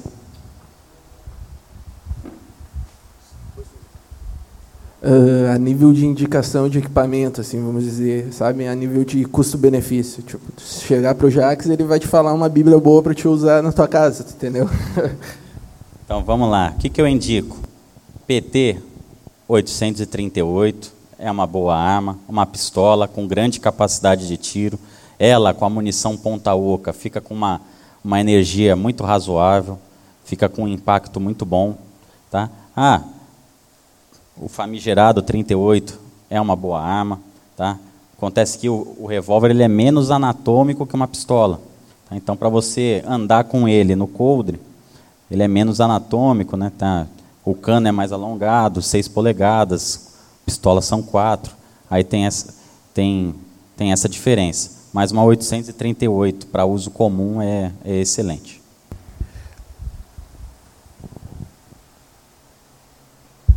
Mais uma pergunta, assim, em termos psicológicos e em consequências jurídicas. Está fazendo o deslocamento, pegou o documento na PF e ocorre alguma situação no caminho. Tá? Então, Uhum. pode pegar a arma para usar, não pode, mesmo que seja uma situação ali que, que vai te sugerir o uso real. Como é que se comporta nesse momento? Tá? Então, não, não sou especialista jurídico, né? embora tive cadeiras de cunho jurídico na, na faculdade, na graduação, não sou especialista nisso. Porém, é utilizar nesse caso é, é porte irregular de arma. Tá? Então, embora seja uma omissão, né? Você está transitando por algum lugar, vê alguma situação, porém é porte irregular de arma de fogo. Mais alguma pergunta, gente? Rapidão aí. Michael. Um- Uma coisa também, quando o Michael vem vindo, o stand de tiro Rangers ali em Novo Hamburgo, cara, lugar, tu pode levar tua família, né? Eles não estão pagando nada pra gente. Tem até espaço kids ali, que leva o filho, Leva o filho a criança, fica, fica é muito legal. Pula-pula Enquanto ali. fica- e tem uma televisão pra ficar vendo o pai dando tiros, negócio. Bem legal, cara. Então, Não estamos ganhando nada, né, meu? Isso. Te não, alguma não- coisa? não estou ganhando nada. É um stand de tiro que tem stand de alvos móveis, tá? Então tem ali o stand que os alvos ficam transitando, né? Numa simulação real, né? Você nunca vai trocar tiro com um boneco que vai estar parado bonitinho na tua frente É. a 7 metros, igual o cara escolhe no stand. Então são, é, um, é um stand com muita estrutura, muita estrutura de armamento. É bom ir lá para conhecer, se filiar, aqueles que quiserem se filiar. Ah, Arthur, uma dúvida assim mais de equipamento mesmo. Ah, a PT 838 eu já tirei com ela, já peguei ela, ela é bem leve realmente. Só que eu tenho uma dúvida em relação à Imbel MD1, que não tem sempre para venda, mas Uhum. lá no Rangers eles têm. Entre as duas, para posse em casa, assim, qual que seria um- a melhor opção? O que, que acontece, né? A Taurus ela está seguindo a linha da Glock, embora não tenha o, o material de mesma qualidade, né? Então, alguns podem ter visto já um, vídeo que basicamente é isso aqui, né? O sistema de empunhadura da Taurus ele é de polímero, assim como o da Glock. O ferrolho é de ferro, ou seja, todo o peso da arma ela está no ferrolho quando esta está sem o carregador municiado com 17 munições. Quando o carregador entra, dá uma equilibrada. Mas, en- enfim, a Taurus está seguindo essa linha. Ah, eu vi o vídeo que o cara dá marretada na Glock, ela não estoura, e o cara dá marretada na Taurus e, a- e o polímero estoura. É a realidade da indústria brasileira, entuba, é o que tem, tá? Mas, enfim, a, a Imbel ela já não está seguindo essa linha ainda. Então, a Imbel está fazendo aquela arma rústica, bruta, ferro. É ferro em cima, é ferro embaixo, é ferro do lado, é ferro. A arma que, no conjunto total, vai pesar ali mais de 4 quilos. É ferro, ferro em cima de ferro. É uma arma extremamente durável, tá? Mas eu, eu não acho em Bel uma arma confortável de se atirar. Isso. Perguntas? Só dizer para vocês uma coisa. ah, o Arthur falou sobre revólver. E, há mais ou menos uns 10 anos atrás, eu, eu era afiliado aqui a um, a um clube e atirava com 38. E o, o nosso instrutor de tiro ele contou uma história, porque a gente tem essa tendência a dizer assim, né? Não, 38 não dá problema, não dá problema, né? É, é a lenda do negócio. Teve um delegado aqui de Porto Alegre que ele morreu numa troca de tiro com os vagabundos. Ele estava tava trocando tiro e de repente ele estava com jet, é jet que fala, né? Que tu, para tu, tu não botar projétil por projétil no, no 38. Que, que ocorreu? Ele deu os, os seis tiros, acho que era de seis, deu seis, cinco ou seis tiros. E quando ele foi tirar a, a, a munição, é, o, o, a o cartucho estufou e não saía, cara. e não saía. E, e os caras vindo, viram que ele parou de, parou de atirar, e os caras vieram vindo, vindo, e ele, desesperado, estava com munição para municiar a arma, não conseguiu municiar a arma, e os caras vieram e mataram ele. Na hora lá, o nosso instrutor, o Guido, me lembro como se fosse hoje, ele explicou, a parte mais dura do corpo humano é essa parte de trás do calcanhar aqui. Então ele disse, tu bota, eu não me lembro hoje como é que é o nome da- das peças, mas tu abriria o tambor, botaria a- a- aquela- aquele, tipo uma agulha aqui, tu botaria aqui e ba- bate com força, tu nem sente dor. Sairia o projétil. Que ele estava dando tiro lá na hora, ele lembrou, porque estufou e ele não conseguiu tirar. Ele fez isso. Cara, mas assim, ah, não, mas então vou ter um 38. Cara, beleza, é, é legal tudo, né? O cara é o, é o Rick do, do The Walking Dead ali. Mas eu cresci com meu pai, meu pai tinha um 38. E eu cresci com arma dentro de casa, né? Meu pai nunca fez nada, né? Às vezes botava armas de brincadeira, assim, mas estava desmuniciada. Ele deixou eu mexer nela quando era criança, tinha muita vontade de mexer na arma, então ele disse: Olha, cara, mexe aí. Desmuniciou, mexi, mexi. Ele disse: ah, Mexeu? Eu disse: Sim, tá, agora não mexe mais. Então nunca deu acidente, né? Então, cara, o que eu queria dizer para vocês quanto a isso, quanto ao que o Arthur falou, quanto que a gente disse. Primeira questão de tudo aqui. Ame Jesus. A gente fala, a gente brinca, a gente fala algo, só que assim, nós precisamos amar Jesus. Se eu amar Jesus, tudo o que eu fizer vai ser para a glória de Deus. A Bíblia diz: quer comais ou quer bebais ou façar qualquer outra coisa, façam para a glória de Deus.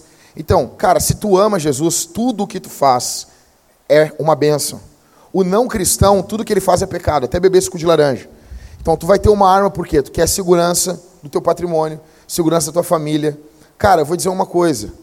A gente tem aqui um irmão aqui que há duas, três semanas atrás a esposa dele foi sequestrada, cara. Entendeu? Cara, nós oramos, nós oramos muito, a igreja estava desesperada e foi, foi, cara, foi praticamente um inferno pra gente. Nós passamos a noite orando. Eu fui dormir, eu acordava, a esposa dele foi sequestrada. Graças a Deus está bem.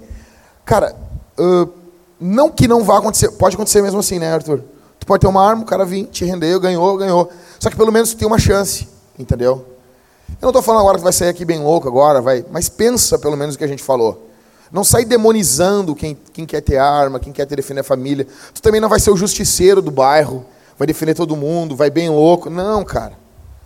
Paz, tranquilidade, defender tua casa, defender os mais fracos, para a glória de Deus. Tentar primeiro posse, a posse de arma, juntar uma grana, porque a gente vai gastar esse dinheiro. O cara pensa, para 4 mil, meu. Esse cara, se tu pegar e juntar 100 pila por semana, não tem 100 pila por semana, tu juntar 50 pila por semana, tu já, em 10 meses, tu tem metade do dinheiro da arma.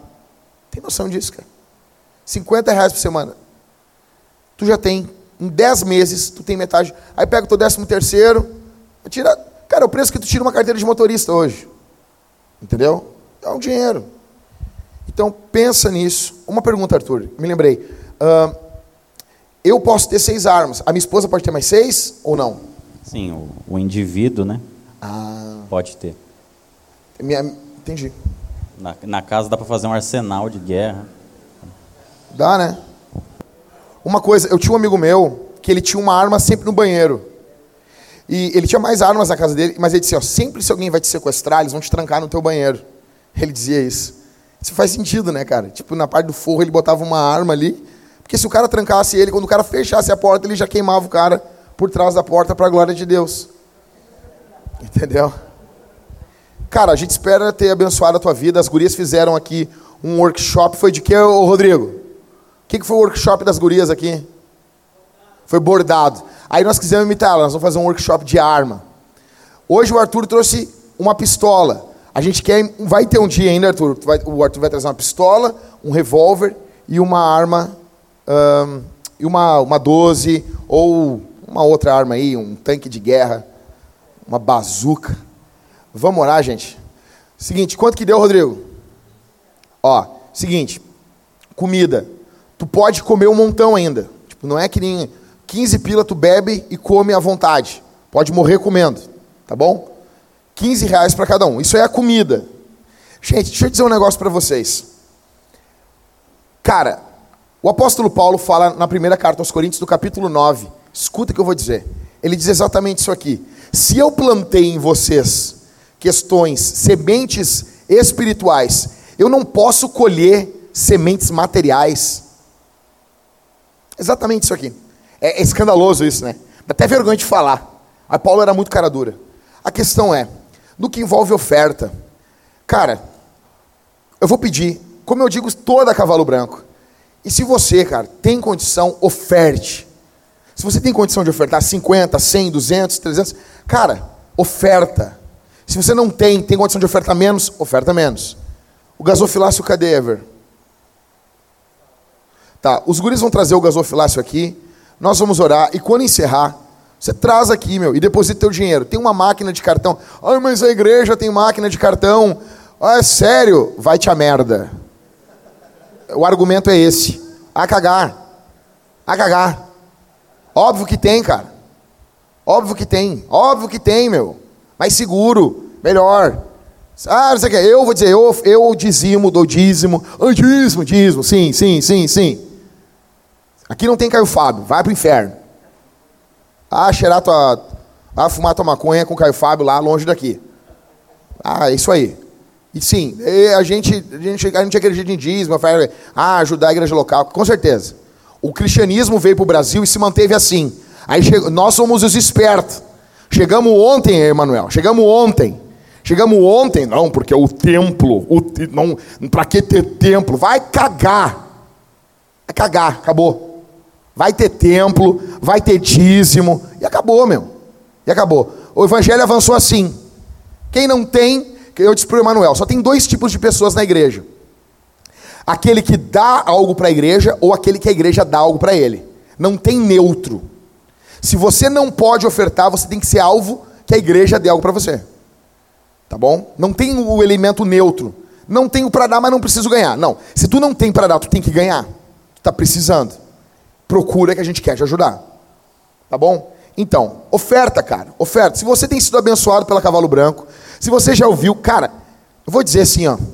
Se você tem sido abençoado pelas pregações a cavalo, você baixou, você compartilhou, tem sido uma benção na tua vida, cara, é uma sacanagem você não se envolver. Tem um monte de gente no nosso meio, só vem, consome e vai embora. E fora o pessoal da internet. O que tem de carrapato no pessoal da internet é o que vai à loucura, velho. Ah, os caras, mas Deus mudou minha vida, fez não sei o que, beleza. Como diz o Igor, um plantador de igreja amigo meu. Cara, vai ajudar com quanto? As contas batem na porta.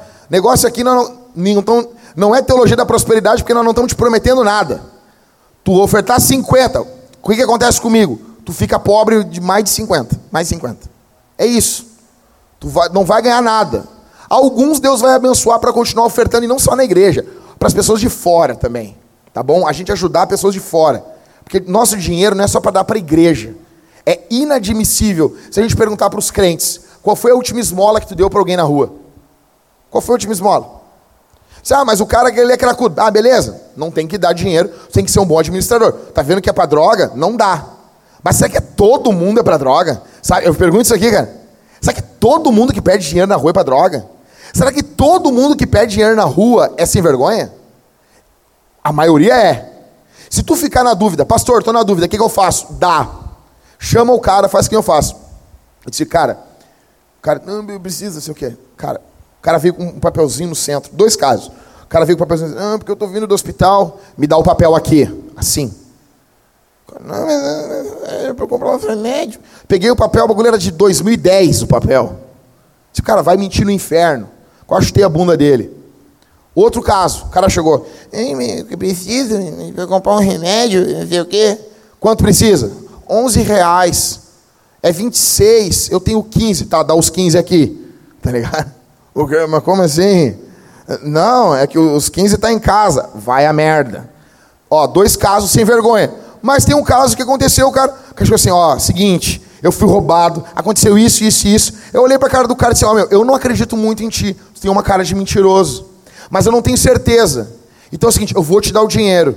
Se for verdade, eu quero que isso aqui multiplique na tua vida. Eu quero que Deus abençoe a tua vida. É, amém, amém. Mas se não for, eu quero que tu morra. E ele, tá bom? Eu, amém. Em nome de Jesus. Dei na mão dele e foi. Amém. Então, Na dúvida, na dúvida, o que tu faz? Dá. Dá. Dá esmola. Jesus mandou dar esmola. Não cai, não cai no conto do vigário. Tenha ser, tenha, tenha assim, não, não, pera, não vai dar esmola para todo mundo.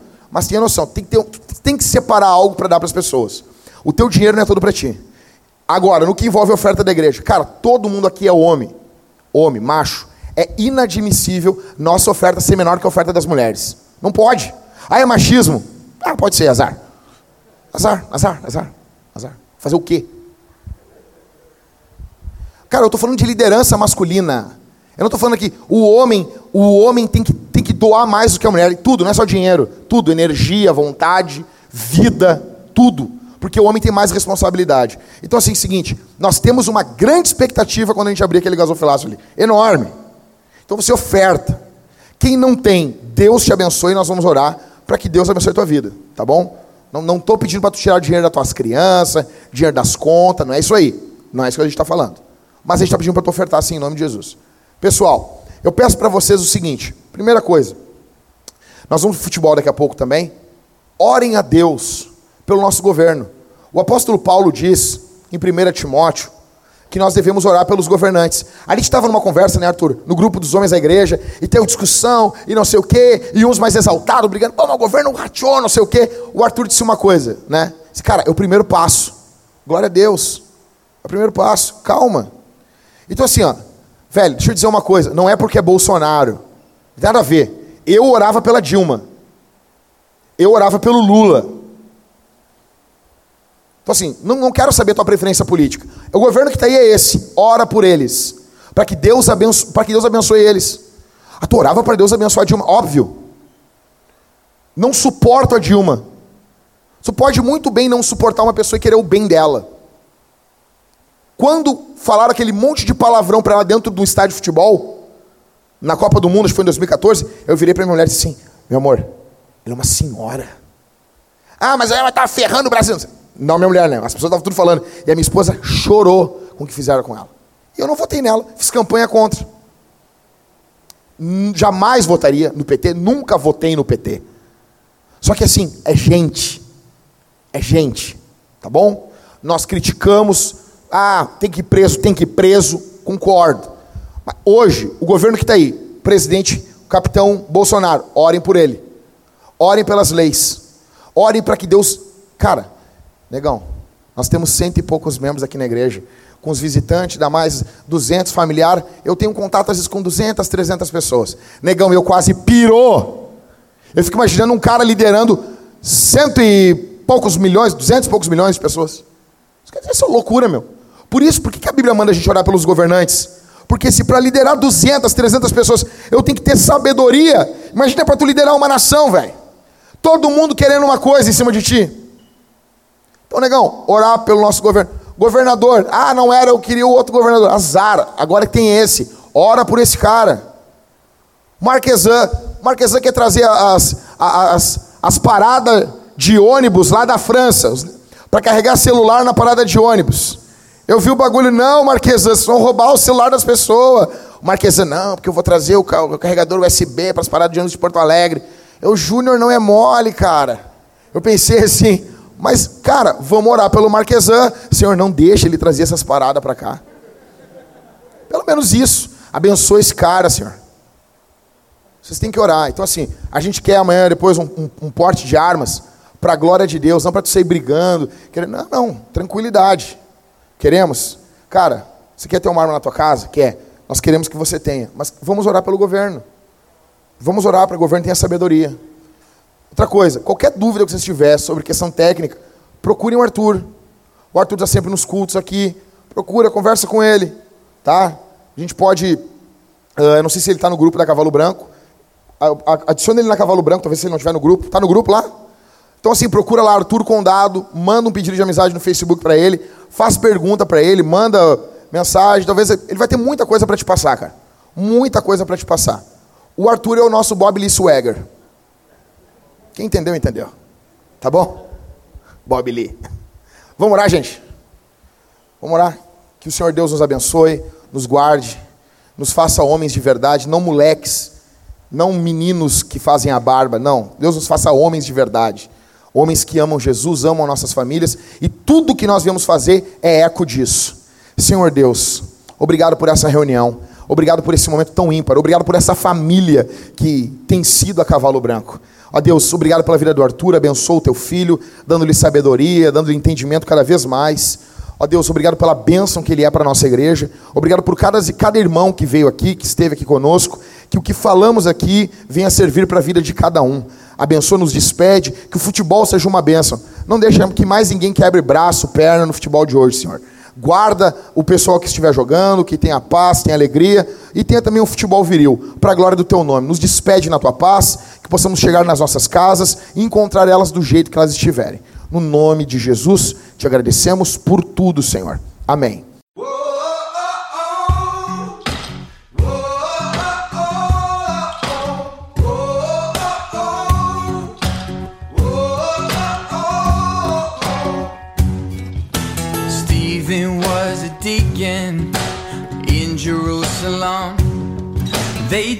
Him out those city gates to try and quiet him. When Stephen preached, those Pharisees started throwing stones. Before he died, he raised his eyes and saw Jesus on the throne. Said, You can bury the workmen, but the work will go on. You can silence the voices, but you can't stop the song. When the Spirit's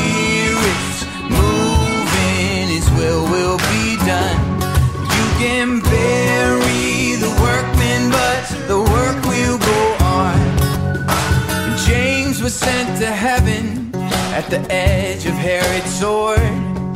And Peter, he was crucified like his beloved Lord. Yeah, the Roman Colosseum, the lions and the fires. The gates of hell did not prevail. They fan those flames higher, cause you can bury the workmen, but the work will go on. Silence the voices, but you can't stop the song. When the Spirit's moving, His will will be done. And you can bury the workmen, but the work will go on. And then they lowered Jesus, they laid him in a grave. They thought that it was over, that his name would fade away. But Jesus wasn't listening, no. He rose to life again. Cause God is not persuaded by the arrogance of man. So you can bury the workmen, but the work will go on. You can silence the voices, but you can't stop the song. When the Spirit's his will will be done. And you can bury the workmen, but the work will go on. And you can bury the workmen, but the work